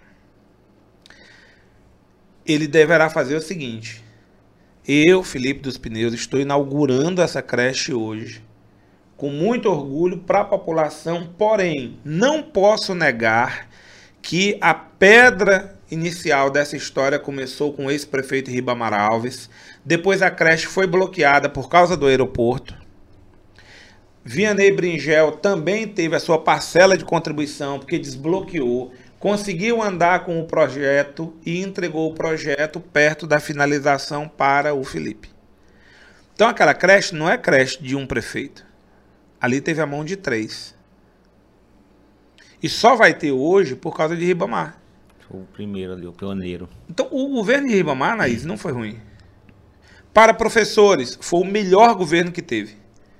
Nenhum prefeito na história dessa cidade fez para os professores o que Ribamar fez. O que Ribamar fez aqui, foi né? o futuro. O futuro. Ribamar colocou para os professores o que só neste ano os professores tiveram que foi aquele aumento de 33,24%, não sei o quê. Em Santo Inês, os, os professores já tinham isso. Então imagina, pô, Ribamar conseguiu prever o futuro. Para a saúde foi muito bom, foi bom para a educação. Mas foi ruim porque era um governo que se implodia internamente. Onde uns jogavam pedra nos outros. Imagine nós três aqui, com mais o pessoal da produção, um jogando pedra no outro. O programa não vai sair, cara. Isso, isso vindo assim a público o tempo todo. Toda, toda semana saía uma. Uma quando foi, na, na- na época do Facebook, que tinha lá o Mamar da Silva. Nem me fala. Esse Facebook deu trabalho pra muita gente. Esse toda semana saía, né? Uma coisa. Sabe quem era o Ribamar da Silva? Ah, Sabe quem era? não. Posso dizer? Pode. Pode, vou falar não. Ai, eu quero saber, cara. Fiquei logo nervoso aqui, ó. Agora. Agora. depois Eita, de- meu Deus. De 10 anos, não descobri. Pode falar, João Neto? Pode falar? Aí, ó. Faltou. Rafael no ponto aqui, ó. João Neto é o diretor-presidente É, do podcast. presidente. Tá aqui, ó. Pode dizer. Coloca no ponto. Aqui, ó. Ponto, Tá no ponto? Tá, Tá no lá. ponto. Pode dizer, pode dizer. Quem era? Se eu tô esperando. Se te pensar, se te pensar. Não, não preciso pensar. Bora, senhor, Não, bora. como é que ele vai dizer? Anaís, pra ti, Ribamar da Silva era um homem ou era mulher? Não, não acompanhei essa fase. Não, acompanhou? Não, não. Fer bem, que era um inferno. Rapaz, Acabou. você tá doido. Olha, Ribamar ia pra uma festa lá no Rio Grande do Norte, no mesmo dia nego Já tinha foto, foto dele, dele, aqui. é. É. Ele Era mesmo. Egos, era Isso mesmo. naquele tempo era só o Facebook que existia. Não tinha Era? nem o Instagram que é o cão hoje. Caraca. E já pegava E foto. os stories? Isso era assim, ó. Não tinha história, não. Ei, Se tivesse história, se Maria. tivesse stories. Quem era, senhor? Corta pra ele. Bota produção. aquela música. Olha, faz igual tu fazia quando. Sabe, sabe o que, sabe o que, que eu. Por que, que eu não. Eu não. Eu nunca abri quem era o Ribamar da Silva. Quem era tu? Não. Não. Tua mulher? Não. Sabe por que, que eu nunca abri quem era Ribamar da Silva? Porque eu acho que depois que a gente chegou, realmente que a gente de- resolveu quem era e descobriu quem era, já tinha passado. Tá, mas Sabe? agora já prescreveu. Pode dizer pra nós. Não, eu acho que ainda não vale a pena. Não vale a pena porque, inclusive, a pessoa está em cargo público. Então, Ah, a pessoa está em cargo público, não estou dizendo que é elegível. Está em cargo público, mas não vou dizer que o cargo desta pessoa é um cargo elegível ou não, que aí- então vai ficar muito fácil. ai, agora... Não vai valer a pena. Hum, Chegar e dizer assim, cara, fulano de tal era Ribamar da Silva, o cara que criava o tumulto o tempo todo. Aí vai ficar ruim porque vão, vão levantar uma poeira desnecessária. Já Pode- passou, cara, é, já passou. foi esse tempo, foi- Já passou. Os problemas Mas em off, hoje são outros. Em off, sem ser aqui, pra todo mundo ver? Claro Vai eu vou. nós, né? Claro. Ah, então já pode terminar, viu? Eu tô, eu tô morrendo de curiosidade. E, mas, e assim, falando de Ibama, como é a tua relação com os prefeitos que já passaram? Assim, eles te cobravam algo do Não, tipo? cara, foi, não, é, não, sempre não, foi não, uma. sempre foi muito boa, ó. Falo com o Dr. Bringel, incrível. Eu ligo para Bringel fora de horário, eu ligo para Bringel 8 horas da noite, ele me atende, Atende. sem problema. Às vezes ele, um dia desse eu liguei para ele, era 8 e meia, ele tava dormindo, ele voltou a, e, e- e- cara, eu já tava cochilando aqui e voltei para te atender. A pessoa que eu tive menos vínculo, menos aproximação foi com a doutora Vianney. Apesar da, de Vianney ser a pediatra das minhas filhas e tal, a Sim. gente conversava muito como médico, ela sempre me tratou muito bem. A família Bringel sempre foi muito carinhosa com a minha família, comigo, sempre tiveram um respeito muito grande. Ribamar, eu já tô te falando que é um dos poucos caras que entra na minha casa. Doutor Cabral é um querido. Eu sou um crítico de Cabral. Um crítico. Cabral foi o único cara que perdeu uma campanha ganha. Ah, não. Vários já fizeram isso. Mas Cabral conseguiu perder uma eleição ganha. O atual prefeito Felipe não iria ganhar a eleição. Não iria ganhar a eleição. O problema é que Cabral conseguiu fazer tanta barbeiragem durante seis meses da pré-campanha e a maior barbeiragem foi ter escolhido um vice. que Eu não vou nem dar adjetivos para o vice que foi escolhido, porque foi muito ruim, estrategicamente, politicamente, eh, marketingamente. Marketingamente é a parte do marketing, né? Não, essa palavra Só existe, deixar é- bem, não é só pra deixar. é, então, cara, foi ruim de todo jeito. Cara, o vice de Cabral praticamente destruiu a campanha dele. Creoné, sem nada pessoal, se você assistisse em algum outro momento, sem nada pessoal, mas não era pra você ser vice de Cabral, você atrapalhou a campanha do cara, velho. E todo mundo disse que iria perder a eleição. Desde o começo. Mesmo assim, Cabral insistiu. Aí, fora isso, inúmeros outros problemas. Então, gosto de Cabral. Gosto de. Doutor Alexandre Dames, que faleceu Faleceu, né? que é pai do Zé, do Zé, Zé Neto, Neto, Zé que Neto. tá, inclusive está fazendo um condomínio aqui na cidade gigante. Doutor Alexandre era um, um amor de pessoa. Quem conheceu ele. Eu Teve conheci, eu já eu conheci ele lá na casa dele, já ali na, na BR, né? Ali na, É, Lá teve a atrás. oportunidade, João, de conhecer ele? Cara, seu doutor Alexandre era um. Conheci lá, fui na casa dele lá um tempo desse. Tempo desse não. não Sabe o gigante gentil? tempo. Uh -uh. aquele cara negão, gigantão. Negão, negão que eu falo era o jeito de tratar ele, da gente chamar ele carinhosamente, né? Era um cara enorme, sabe? Mas meu irmão, carinhoso, gentil, um, um filé de pessoa. Então, meu, Só meu- minha relação com essa toda- galera toda, com todos os deputados, tudo. O vereador também. O vereador é mais. vereador já, é- já é mais. É, tem meia dúzia aí que quer me ver no inferno, mas eu não vou, só pra não dar gosto, né? Tava no, tava no T. Só pra não dar, né? Ei, Eu acho que vereador quer, realmente quer é te mais- meter em confusão? Ah, Quer te meter em confusão? vem quando é. Vai na televisão e fala o que tu pensa. Tu é doida. Vai na televisão e faz uma crítica realmente do jeito que tu pensa, sem mascarar. Viu? Aí te prepara pra receber processo. Que aí aparece. Cara, é brincadeira. Eu paguei um processo. Na, na TV, tu vai lá e fala as coisas. Vocês têm sorte aqui que vocês estão na internet. Muita coisa vocês vão lá e dão uma tirada. No ao vivo, dá umas cagadas. O cara vai para, o cara pega chifre de uma mulher. Aí ele vai e briga. Ele pega um outro cara, que era o pé de pano, e troca murro com, com ele. Briga, briga, briga. Vai lá, todo mundo filma essa briga, bota na internet. Então, Tá liberado. o cara levou um chifre, brigou com o pé de pano, todo mundo filmou e botou na internet. Tá liberado eu, pra mim botar na TV, né? Tá Não é isso? Tá não. Beleza, aí fui lá e botei na TV. Pá, bati nessa mesma coisa três vezes. Aí o cara abriu um processo contra mim. Não achou mais ninguém que botou o diabo na rua, só eu. Abriu um processo Caramba. contra mim. Aí vai lá eu perco dois mil e poucos reais. Até aí, tudo bem, só dois mil e poucos reais, tipo, sai na urina ali, o cara trabalha e paga. O juiz me deu uma condenação que eu pegaria 150 reais de multa por dia que eu não retirasse o material do ar, Uh -uh. né? E eu tinha exibido o programa três dias em três plataformas diferentes. Ou seja, tinha nove exibições em três dias. Eu fui lá e apaguei oito. Ficou uma. Ah, um tempo depois, a multa era de 150 reais dia. 150 dias depois, Caraca. este infeliz Achou, achou esse negócio na internet. E aí foi lá e não me cobrou outro processo. Ele me cobrou a multa da execução. Lá vai mais 17 mil reais. Caraca, meu irmão. Meu irmão, tem história. Eu tô numa história, pá, aí a mulher pega um carro, entra na casa dos outros com esse carro, é o inferno, quase mata os outros, não sei o quê. Eu, pai, bota esse negócio na televisão. Lá veio um processo para mim. Aí perco mais 6 mil reais. Certo dia eu tô apresentando o programa, escapole uma palavra, como diz no popular, escapituliu, e eu meti uma palavra que não devia num local. Mais outra lapada. Essa da palavra que não devia, se eu não me engano, parece que eu paguei 100 cestas básicas.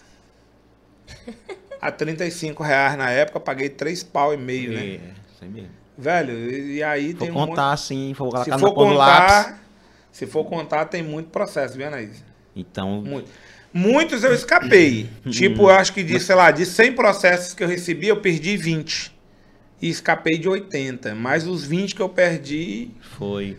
E o pior que tu fala aí, ó, tudo pode gerar um processo. Mesmo da palavra que escapuliu, a uma, uma, a uma, uma matéria todinha. Então, qualquer não, o negócio pode... do chifre não foi nada do que eu falei. Não foi a imagem que eu botei, não foi nada. Foi porque no final do negócio apareceu uma foto do cara e da mulher e o meu sonoplasta tocou aquela música. Ser corno ou não ser. Se Pensou que era o programa do Ratinho, ele confundiu com o programa do Ratinho. Esse, Aí se ferrou. pegou essa moleza. Vocês estão é bem aqui, que vocês ficam trancados aqui, ninguém pega vocês. Não, aqui. Ninguém sabe o nosso endereço. Diretamente dos estúdios, estratégico. posiciona, ninguém sabe onde é. Porque o negócio Cara, pô, é então, é, então é, é difícil fazer televisão no Santinê, assim. fa- Fazer televisão é difícil, cara. Fazer TV é difícil. No interior do Maranhão é interior. mais difícil ainda. E acredite, bem, para ter os resultados que a gente tem, você pode vasculhar o Maranhão inteiro, que você vai demorar a achar. Vai demorar a achar, eu acredito ali. É, não é prepotência, não é arrogância, até porque não tem necessidade disso, nem precisa estar fazendo desse jeito. Mas é porque eu conheço o mercado, eu sei do que se trata, eu conheço todo mundo que mexe com emissora de TV, que faz programa, que produz, para conseguir os resultados comerciais que a gente consegue. Porque é muitos anos também, muitos anos, né, de, de, de batalha aí, de correria, desde a época do, do, da ProArte até. Sendo engraxate, é, sendo, muito. sendo como é. Fabricante de ficha pirata, Sei lá. datilografista, Pois, caramba. Desviador de melancia. Ei, desviador de melancia. Ainda bem que esses crimes aí tudo já prescreveram. Escrever. Nada, nada, nada dá pra, pra- pra pegar. O mais, o mais próximo mesmo é o do. Não, é da ficha, o mais próximo, né? Da ficha. Da melancia foi o primeiro. Vocês, já estiveram lá na- na- na- nos estúdios da gente, na parte de produção lá da gente? Eu já fui lá. Tu foi lá? Já fui lá. Fui lá, Nunca fui, não. fui lá uma vez o Marco Aurélio.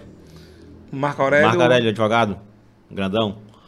Marco Grandão, meu amigo. Trabalhava mais cara. ele no, no, no- no escritório dele, antigamente. Meu amigo. Foi com ele lá uma vez. Meu amigo, Marco, Contra é gente tu- contra finíssima, o- cara. Encontramos o. O que era policial. Dele? Gibson. Gibson. Marco, Tá uma pessoa, lá. É uma pessoa maravilhosa. Gente Estava lá. finíssima, gente finíssima. Aurélio. Eu Marco fui me, uma vez lá no. Marco me apresentou uma loja de roupa pra gordo. Marco, Marco é gordão e Ele grande. é- ele é grandão. o Marco é gordo e grande. Eu só sou gordo e pequeno, né? Ele é cara, ele me apresentou uma loja de roupa pra gordo. Cara, foi a melhor solução do mundo. Ele- eu ele encontrei sabe- cueca ele do meu sabe- ele sabe tamanho. tudo, ele sabe tudo. Ele- tu não, tudo de gordo Ele que você sabe, quiser ele na sabe. face da terra, você pergunta Ele pra sabe. Marco Aurélio. Tudo que fala Ele assim, ele, ele sabe. Não, tal lugar que é bom, isso que é bom. Eu fui lá uma vez. Ali é. Mas faz Vocês, tempo. vocês estão convidados pra gente fazer, Fazer esse um- programa no sábado agora. Ai, Vamos lá, sábado agora semana. Vamos. Vivo da mesmo- é tudo enfermagem, no porém, mesmo né? Um sonho. Ambiente, é o- É, hoje, com- hoje lá é o seguinte, hoje a gente tem três transmissores de TV na mesma estrutura, né? A gente tem o canal 5, que é a difusora, o canal 15, que é a rede TV, e o canal 50, que é a Novo Tempo. Em breve a gente vai estar com o canal 31, que vai ser outra, outra emissora, tudo no mesmo prédio ali e tal. São três estúdios hoje, vai para quatro, que tem um estúdio grande, que a gente está terminando de finalizar ele agora, que é um estúdio que tem um telão, a gente colocou agora um telão de, de, de LED de, de alta resolução de 10 metros quadrados, tem arquibancada para 30 pessoas, 16 movies, um negócio... Grande, esse, é, esse grande, estúdio grande, né? É, que a gente está reformulando todo, estamos fazendo as bancadas novas, um monte de coisa. Tem o estúdio médio, que é aquele que o, o show do Bronca está sendo feito hoje, que é um verde e amarelo, Uhum. é, que tem um telão de fundo. A gente tem um estúdio, que é o estúdio da, da rádio, que é podcast, que é uma, uma bancada lá que o Marco Aurélio foi gravar naquele dia. E agora a gente vai ter o outro estúdio pequeno, que vai ser o de podcast, que vai ser do tamanho desse. Sim. Então tem, do, tem de estúdio grande que cabe 50 pessoas até um estúdio pequeno do tamanho desse aqui. Vão ser quatro. Vantagens. Todos os estúdios eles são interligados digitalmente por rotas que a gente chama de rota digital, é, onde qualquer estúdio se conecta a qualquer emissora e qualquer estúdio se conecta a qualquer outro estúdio e a qualquer master, né? porque são masters diferentes também, suítes diferentes, master diferente. Hum. Isso foi a parte mais difícil de fazer, que foi Tem que interligar tudo isso. interligar tudo de forma que tudo possa ser usado sem ter que trocar um cabo. Tá? O É, estúdio, porque- o estúdio do podcast eu consigo enviar ele para a central técnica do estúdio grande, que a gente chama de estúdio A, e consigo enviar ele para a difusora sem trocar um cabo, sem puxar um parafuso da, da Sem parede. ter que desmontar nada. Nada, nada, é tudo é virtual, tudo virtual. questão de... Outra, outra, outra, coisa, outra coisa bem interessante. As câmeras de um estúdio podem ser capturadas por outro estúdio e controladas por outro estúdio, tudo remoto. Tudo remotamente. É. Pois... E isso foi a parte mais difícil do jogo, né? Aí tem, teve mais investimento, por exemplo, hoje a gente tem rede de fibra que vai para um monte de lugar, inclusive tem uma rede de fibra que, que, que a produtora, do- que a Jota trabalha com a gente, que é uma fibra que desce para a igreja, que todo domingo Tem a transmissão, né, da missa. Isso, aquilo é uma fibra ótica. É como se o Jota, se a produtora tivesse cola, cabeada com a gente real time, Sim, entendi como é. né? Tem dia que dá umas uma... tem dia que dá erros. tem dia que dá uns erros que vai ver via YouTube, mas mas é assim, tem tem é, é fibrado mesmo. É como se a produção tivesse realmente colada na gente com atraso de um, um, um quarto de segundo. É, Uma micro, bala mesmo, né? microsegundos. Agora, como é que consegue isso? É só você com 12 anos montar 10 caixas de engraxate. Ah, muito bem. Que aí quando nota- chega nos 50... Pra montar um... um, um- E, co- e coragem pra dever, viu, velho? E- Coragem pra dever, Agora- coragem pra se endividar. Agora eu imagino que tu deve tá, tu deve até os Não, minha cabelos amiga, do teu... tô, tô nem aí. Se o banco quiser me emprestar mais dinheiro, eu pego. Hein? Prestou porque quis, fez o outro aquela. Mas, rapaz- Prestou porque quis. Não, eu não gosto de dever pra, pra mais pobre do que eu, mas dever pra banco? Ah, Meu amigo. Não, e o legal é quando as meninas, o pessoal do banco liga cobrando. Olá, seu Luiz. Aqui é Marina, do Banco do Brasil. Aí eu vou dizer, oi Marina, tudo bom com você? Que dia é hoje? Ela vai dizer, ah, hoje é dia 17 de julho. Eu digo, me procure de lá pro dia 30 de agosto. Um abraço, tchau. Tchau. Ah, acabou. Todo mundo longe mesmo. Todo mundo longe, ninguém pode jogar pedra, né? O máximo é só um xingamento mesmo. É o que, ma- o, Mentalmente que mata, o que mata de dinheiro de banco é juro, né? Tá, juros. É, eu vou Ai, conseguir um empréstimo de 100 mil pra Jota. Mudar as câmeras daqui, deixar o É. negócio tudo digital. Hein? Já é pensou? Nosso sonho. Ei, JJ chegou lá, disse quero comprar quatro câmeras robóticas, um suíte, não sei o que que tem mais lá. Eu digo, o homem É, chegou com dinheiro. O produtor é, o produtor é duro. É, o produtor é duro. Ele chegou, chegou com fé, não foi, Jota? Nosso diretor é top. Aí quando ele trouxe o fiador dele, que ia assinar a promissória, adivinha quem era? Jonildo. Joanildo Oliveira. Ei. Pronto, aí estragou tudo. Aí eu já, já não vendo mais, já não vendo mais. Hein? O cara já lembrou aquela Não. história lá de. Cima lá. Você tá doido, motorista. Eu, mas Joanildo, nós não faz negócio mais de jeito nenhum. Eu, mas... Ah, meu amigo, teve um negócio de umas, de umas iluminação que o Joanildo me levou. Ah, Hum, nunca mais eu vi essas iluminação. Jogo de luta Hein? aí. Todo Não, e aí eu fui cobrar Jonildo, ele disse, tá, e aquele dinheiro que tu me deve? Eu digo, que dinheiro? Ele, tu tá pensando que eu, não, não- que eu me esqueci? Tá lembrado naquele tempo da vaquejada? Eu digo, que vaquejada? Em 75.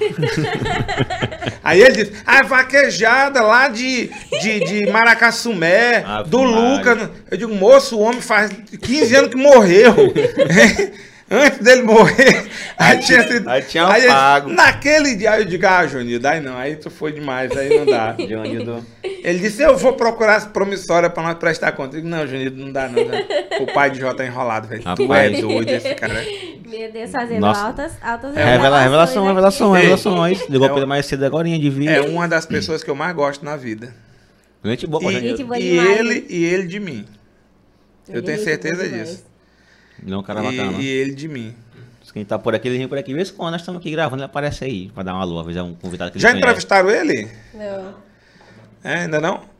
É, mas esse foi. O É cara- melhor não entrevistar, porque depois se entrevistar e for ao vivo, quando terminar, a polícia tá na porta. Ó, os, Não. crimes, os crimes de Joanildo não prescreveram, O não. pior que ele tava vendo agora, ele tava vendo agora, eu tô falando, ele tá só, é, deixa minha, deixa minha vez. Nó- Nós, nós estamos transmitindo, nós estamos na- nós estamos na- no momento agora É, aqui, não tá. tá indo pra logo, ninguém tá vendo não, né? Graças a Deus. Vamos cortar algumas coisas aí. Ei, Luiz, pra nós encerrar, tu, assim, tu, tu- ah, o teu Eu projeto... pensei que é agora que ia começar a entrevista. Ah, é? Já tá terminando? ah, tá terminando, já, já. Só assim... Quanto, quanto tempo de programa já, Jota? 2,25. Porra. Jesus. É o maior, né, do Pode Ser? Você tá É, doido, é maior. motorista. É, É, isso, mas tu fala, tu tem história, sou eu, hein? Eu não contei nem a parte podre do negócio, eu só contei a parte Bota boa. Ma- agora, agora faz que nem videogame, bota mais uma hora aí. Bota mais uma hora Bota mais uma hora aí. videogame aí que nós fala aqui. E narramos já saber esse, essa- essas confusões. Não, mas assim, falando sério, pra quem, aqui, quem tem, quem tem vontade Interesse de de... entrar aí nessa área. Quem só reforçar aquilo que tu falou vai ser, assim, alguma dica pra, pra quem, algum jovem que esteja Me dá um começando conselho. aí no mundo da... Mundo da comunicação, né? Porque É, a me dá um comunicação conselho aí, porque abrange tudo, internet, televisão... Sabe o que está acontecendo hoje? É, tá acontecendo o seguinte. A molecada toda acha que já sabe. E essa é a parte ruim. Você não consegue achar um editor porque o editor chega na produtora e ele acha que ele sabe. O cara acha porque ele aperta dois botões, ele corta um arquivo ali, junta um arquivo no outro e bota um caracteres em cima, ele já sabe o que está fazendo. E realmente não sabe. Chega 50 lá, os caras não sabem o que estão fazendo. É mesmo, muito profissional Exato. que... Mas o problema é não saber o que está fazendo, mas achar que sabe. Não procura É, é assim... o cara, é, é- é o, é o, o cara que pega aqui um celular e fica fazendo stories no Instagram dele e editando qualquer coisa ali no notebook, no computador da casa dele, e ele acha que ele já é um cara de mídia. Nem a humildade para entender de que ele não sabe, Não tem. ele não tem. De querer melhor, procurar Então, melhorar, né? Pra Ou- mim, hoje, hoje, das coisas ruins que tem no mercado é isso. Você encontra 100 garotos, mas nenhum deles está disponível para comer angu de caroço. Sabe? E é tudo. Ah, o moleque não, não quer, por exemplo, pegar uma edição que tora até duas da manhã as costas dele, porque ele já disse que fica dodói. Hum, Eu, mais Joanildo Oliveira, eu, mais Magno Santana, mais Lélio Fernandes, mais Scooby-Doo e o resto do Da Wagner, aí. Daniel Truvão, Ferdinand, Jorge Gordo, é, e mais Miyagi, é, um monte de gente que passou pela ProArte, nego virava, bicho, noites, madrugadas. Joanildo cansou, a gente cansou de editar com colchonete debaixo da mesa. Só no ponto de virar a cabeça. Dica para quem quer entrar no negócio, no ramo de comunicação. Hoje a coisa está infinitamente mais concorrida. Não basta você ser bom, achar que é bom ou achar que sabe. Isso nada vai resolver. No meio desse tumulto todo, quem souber de algo e tiver mais humildade para aprender o resto, vai progredir. Quem acha que sabe sem humildade vai ficar parado. Então, aprenda alguma coisa, tenha humildade para aprender o resto. Ouça os mais velhos que você. Quando eu estou falando de mais velho, não estou falando só de idade, eu estou falando de mais experiência. Às vezes o cara tem menos idade que você, mas ele tem mais tempo de estrada que você. O, o negócio é muito difícil, está muito concorrido. Sorte de mim que comecei na época que poucos disputavam o mercado. E aí a gente foi conseguindo Uhum. se implantar. Então, paciência, humildade e estudo. Esse que é o grande segredo assim, do ramo, né? E hoje tu como é que tu consegue, tu consegue ver assim um futuro em Santo Inês da, da dessa parte da galera que tá mexendo na área, tipo, quando tu, quando tu Minha- parar, Bem, bem, minha tu- maior preocupação, minha maior preocupação, não mais comigo, não mais comigo, e eu costumo dizer que minha vida tá resolvida. Tipo, eu não, eu não me preocupo mais, eu sei que eu vou comer, cons- conseguir comer angu aí até o resto da minha vida. A minha maior preocupação com a turma nova que está entrando no mercado agora é a prostituição. o- os como é que se diz? fazer O- barato, né? É, tem nego que está se prostituindo por uma coxinha. Né? E aí, cara, cobra. Cobra o preço justo. Não se prostitui. Não prostitui o mercado. Não vai achar que comprar uma câmerazinha fotográfica, comprar um, uma plaquinha de captura, um notebookzinho qualquer, e dali você já tem uma produtora e você vai pra rua fazer VT de 100 reais. quebra o mercado. A triste notícia que eu tenho pra te dar é que você vai trabalhar pra caramba e não vai chegar em lugar nenhum. Esse negócio aqui tem custo. É caro. Fazer o que esses meninos estão fazendo aqui é com muita boa vontade, tá? Estão fazendo porque querem fazer. O jeito certo de fazer isso aqui é de um outro jeito. Tem que ter capital, tem que ter investimento, tem que ter um monte de coisa para entrar, para fazer o negócio virar. Eu falo de impulsionar o negócio para andar para frente também. Quando falo em impulsionar, fala em botar grana. Mas a maior preocupação, Benhu e Anaíse, que eu tenho é com a prostituição. Um monte de menininho, um monte de menininha que estão virando quenga da mídia. O mercado é, é sujo. Não sabem e Não cobrar. sabe dizer não, né? Não sabe, tem medo de perder oportunidades. Acha, acha que é uma oportunidade, na hora é só uma. Cara, cobra. Imagina quanto é que você precisa de salário. Cara, eu preciso aqui de 3 mil reais para sobreviver. São 30 dias no mês. 3 mil dividido por, por, por 30 dá 100 reais por dia. Eu tenho que fazer algo na minha vida que dê 100 reais. Sei lá, faz 10 caixas de engraxate, tipo eu fiz quando eu tinha 12 anos. Arruma mais 10 meninos aí, vai pra rodoviária e dá um jeito de ganhar o dinheiro. Agora, ficar brincando de celularzinho, de zap zap, de Instagram e fazendo história para fazer recebidinho de, de coxinha, de, de. O cara recebe lá uma sacolinha com uma capinha de celular celular, dentro, né? aí aquilo. O cara mete 200 stories para vender capinha de celular. Falta, falta mesmo a, a, a, a gana, a vontade de. Final, final de tudo aqui, sabe por que que eu vim aqui hoje? É, De verdade. Porque nós tínhamos um um combinado, não era? sim. Nosso combinado acabou dando errado, mas graças a Deus no final deu certo. Deu certo. Mesmo que o nosso combinado tivesse dado certo, talvez aqui eu viria, Sim. entendeu? Entendi. Aqui eu viria. Saiu Porque- um pouco do. A gente não, a gente, eu, eu sei do empenho e da boa vontade de quem está fazendo negócio. A chance de alguém me tirar de casa para me levar num podcast é pequena, velho. Ah, mas é muito exibido, não sei o que é, não, cara. 50 anos de idade, meu amor, saco cheio. Já tá. Culhão, na, o culhão, ei, o culhão tá aqui, cara. Pra conversar Já com passou por muita. novo. Já passou por Não, muita não é por coisa. vocês não, não é por vocês não. Mas passou por muita coisa nessa. Não é por vocês, cara. Ei, mas, mas cadê? Tu vai fazer o convite não pra eu ir lá no teu videogame? Já no videogame? É, no teu videogame. Eu queria ir na tua casa. Cadê? Dá. grava isso aí, grava isso Bicho, aí. que pequena oferecida da porra. Eu não tô nem aí. Ela eu sou. Eu, olha, eu tenho a jogar. metade da tua Rapaz, a idade. nega, a, nega do, a nega do leite oferecida. Não quero saber. Eu quero ir lá na tua Você casa. sabe jogar Eurotruck? Não, mas eu Eurotruck aprendo. Simulator, American Eu Truck. Simulator, é massa, é A massa. gente aprende daqui. Que dia Ei, é? massa, Marca cara, um dia. massa. E esse teu boné tem tudo a ver com boné de caminhoneiro. O Eurotruck, o American Truck é um videogame Já de dá. caminhão e tal, né?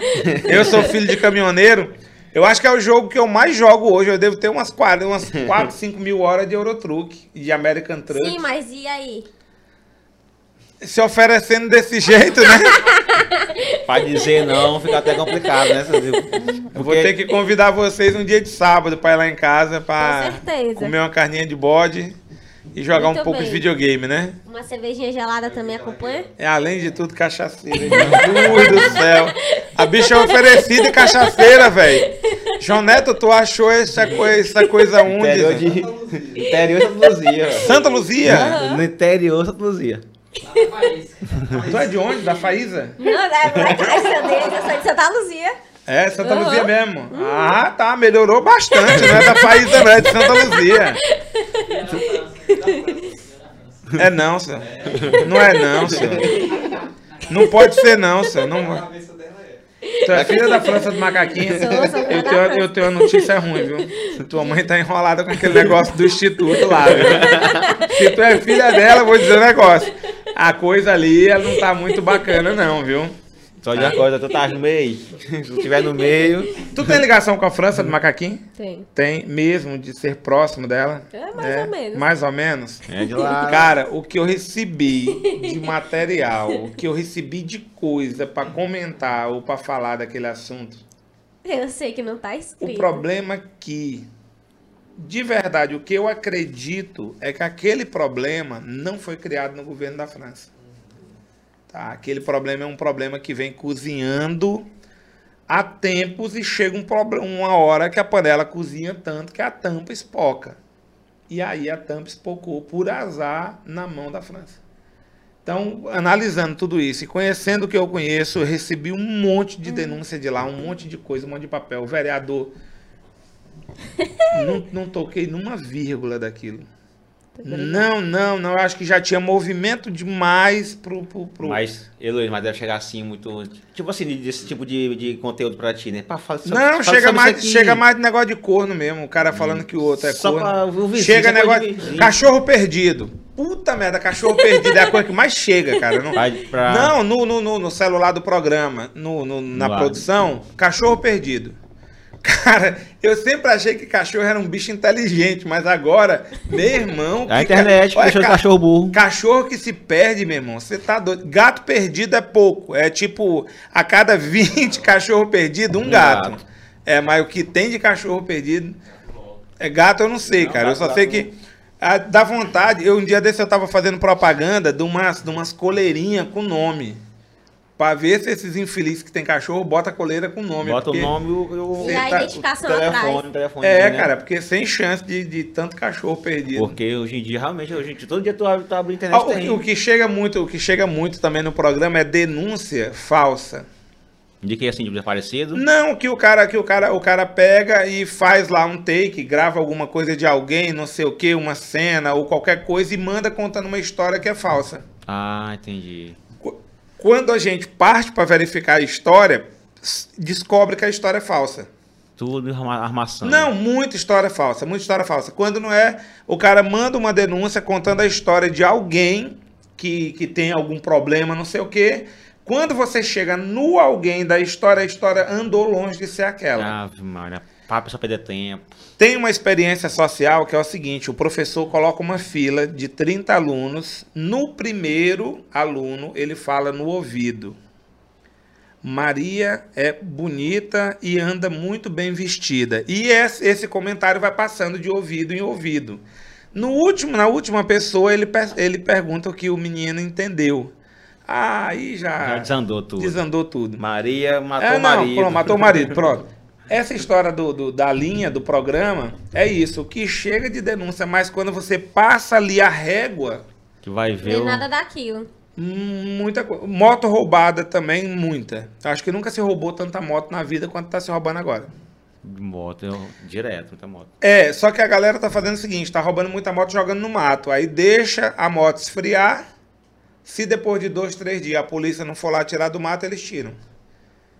Né? rastreador, né? É, e a- ma- mas eu acho que é mais por causa desse lance do materialismo mesmo. Hoje, antigamente, um moleque da minha idade, eu com 15 anos, eu ia pra boate junto com o Johnny Casanova, tio do Jota, a gente ia pra boate a pé Voltava a de pé. bicicleta, voltava a pé, os moleques trocavam tênis, porque a gente só tinha, mesmo se você fosse de boa de família de classe média, você tinha dois tênis, um sapato e um tênis. É. Então o que, que a gente fazia? A gente ia pra festa e eu tinha um tênis azul, o Benhu tinha um tênis vermelho. Na semana seguinte a gente tinha um pé do mesmo tamanho, a gente trocava os tênis. Isso era um, um passamento de chulé de um pro outro infernal. Ninguém, Benhu, se preocupava com isso, cara. Ninguém se preocupava em sair da festa, ter uma bicicleta e ir empurrando uma bicicleta. A molecada do bairro ia junto no domingo de noite, voltava todo mundo junto, parecendo aquela boiada não tinha problema. Hoje, um moleque de 13 anos, se não tiver uma pop, um celular, iPhone, não sei o quê. Falando em iPhone, eu não uso essa praga, viu? Quem usa não tem nenhum problema. Se eu vi que você tem, eu não consigo usar. Já vi que você tem, então. Ganhei um iPhone X, o iPhone 10 na época, que era o, o bicho da goiaba. Me entregaram na caixa de presente. Eu fui lá, peguei a caixa, devolvi. De cara, não quero. Não consigo usar. Eu sou muito broco nessa história. E hoje em dia passa Hoje em dia, um moleque de 13 anos, se não tiver uma moto, se não tiver um celular, confusão grande. é confusão. E tem que ter tênis da hora, roupa da hora. Aí o que que acontece? O pai não pode dar, aí sobra pra roubar. É, acontece muito. Exatamente. Acontece Eu muito. acho que isso é mais pela história do, do materialismo, da, da facilidade de querer ter. De- que a sociedade, o cara acha que a sociedade exige, né, essa que tu tenha um pra poder valer alguma coisa. Só, só vale se tu tiver um salário bom. Aí o cara fica na cabeça, rapaz, eu vou ter que ter um salário bom. Eu não sei fazer caixa de graxato, então eu vou ter que roubar. 10 caixas. Luiz, a gente vai Muito obrigada. agradecer você aqui a sua disponibilidade por ter vindo, que a gente sabe que Sábado estamos com você. e na, sábado estaremos lá no. no vamos só, vamos só na Mas, não, mas, mas eu sei que são três apresentadores, né? É, Sim. são, são, Quatro, são na quatro, na verdade. verdade. São quatro. São Uhum. Mas, se- mas eu vejo você sempre. Você é a mais metida de todas, né? Ela- Em todo programa ela tá, velho. Véi. Em todo, pro- todo programa que eu vejo do Pod Show, essa menina tá dentro. E essa tem uma outra assim, menina, não tem? Tem a Louise e a Ciene. Ah, então são três meninas E e, um- e uma quase menina. É. E um besta. meio termo aí. Mas hoje aqui eu sou a bendita ao fruto, ó. É, deixa, eu- deixa eu te falar. Pio 12, é, Pindaré, que- Santa Luzia e Santa Inês. As São- meninas são de outra cidade. É. Aham. Santa Louise, Luzia. Pio 12, Ciene de Pindaré e eu de Santa Luzia. É, eu, eu entendo isso. Não tem nada melhor pra fazer lá, tem que vir sobreviver. Essas meninas. Ó, sábado, vocês estão convidados. Eu quero vocês dois lá. Ah, também com vamos. a bancada. Com uma bancada. Vai levar os quatro? Três, né? Não, a gente É, eu vai quero. levar só é, três. a bancada lá é com três, É, né? vai- vai mais uma. Então, tipo, se vocês. A gente vai. É, eu, eu queria que se vocês pudessem, vocês não têm. Vocês têm foto antiga de vocês? Aqui no programa, foto de programas que vocês.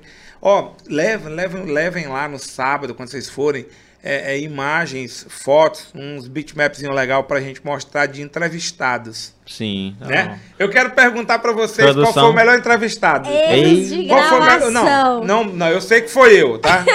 o melhor entrevistado foi eu. Fora eu, quem foi o melhor? Peraí, Janete, depois tu Na desliga, só um nossa minuto. concepção, né? Vai, na, na concepção, na, na tua, Anaís. Na minha concepção, É. o melhor entrevista, a melhor entrevista que eu achei foi da Amanda Neguinha. Amanda, na Uhum. tua. Laírto. De Laís foi boa. Foi boa, Laírto foi bom. E a do Ribamar também. A de Ribamar. Foi Ribamar mente bom. pra caralho, então ele agrada. É, Ribamar ele- mente pra caralho agrada qualquer Ele é um. um beijo pra mentiroso. ti, careca. O mentiroso É. sabe, né? Sabe o que chama. Mas, o- Pra mim, assim, os dois melhores foi o Ribamar e o Laírto. O Laírto foi muito bom, porque o Laírto... Tem, tem entrevista que rende, né? Tem. Eu Entendeu? fiz uma com Laírto e com Chicão. O Chicão estava tentando, tentando falando com o Chicão, tentou... Não, tá estrela, velho. Tá estrela, aí tá doido. Aconteceu Ele- aquele no negócio mi- lá. da- Levou chifre. do- É, não mas depois do chifre ele ficou, É. ele ficou show, ele ficou Estourou, mais fácil. Foi mesmo. É porque agora a gente laça ele pelo chifre, Nada- ele puxa, ele vem. Tu olhava, tava pra cima. É nada, o problema, o problema que ele, ele não vem é porque depois do chifre, o cachê aumentou, velho. O homem tá tocando, Eu, tal, vi, eu, eu endoidou. dele em Piauí. Piauí, Forte Ceará, pra aquela banda Não, ali. ele desembestou, virou a Falei, besta "Ixi, fera tá- agora. O homem tá longe. tá- Antes tocava por aqui, toca mais não. Ela só toca do No, Piauí pra no frente. dia, no dia que eu convidei ele e Laírto pra gravar o programa, Laírto eu liguei, eu falei, e aí, Cascão, beleza, tal? Apelido de Laírto é Cascão, não fala pra ninguém, tá? Hum. E a gente saía pra tocar juntos, aí pra- a gente tocava sexta, sábado e domingo. Ele banhava na sexta quando ele saía e no domingo quando voltava. Aí, ó. É, aí Ah, eu liguei pra Cascão de boa. Ele disse: Não, Luiz, Joel, que dia é a gravação eu vou. Liguei pra Chicão. eu Vou ver com o meu produtor. Digo, Ó. hum, é, Chicão, aí filho de rapariga, ficou?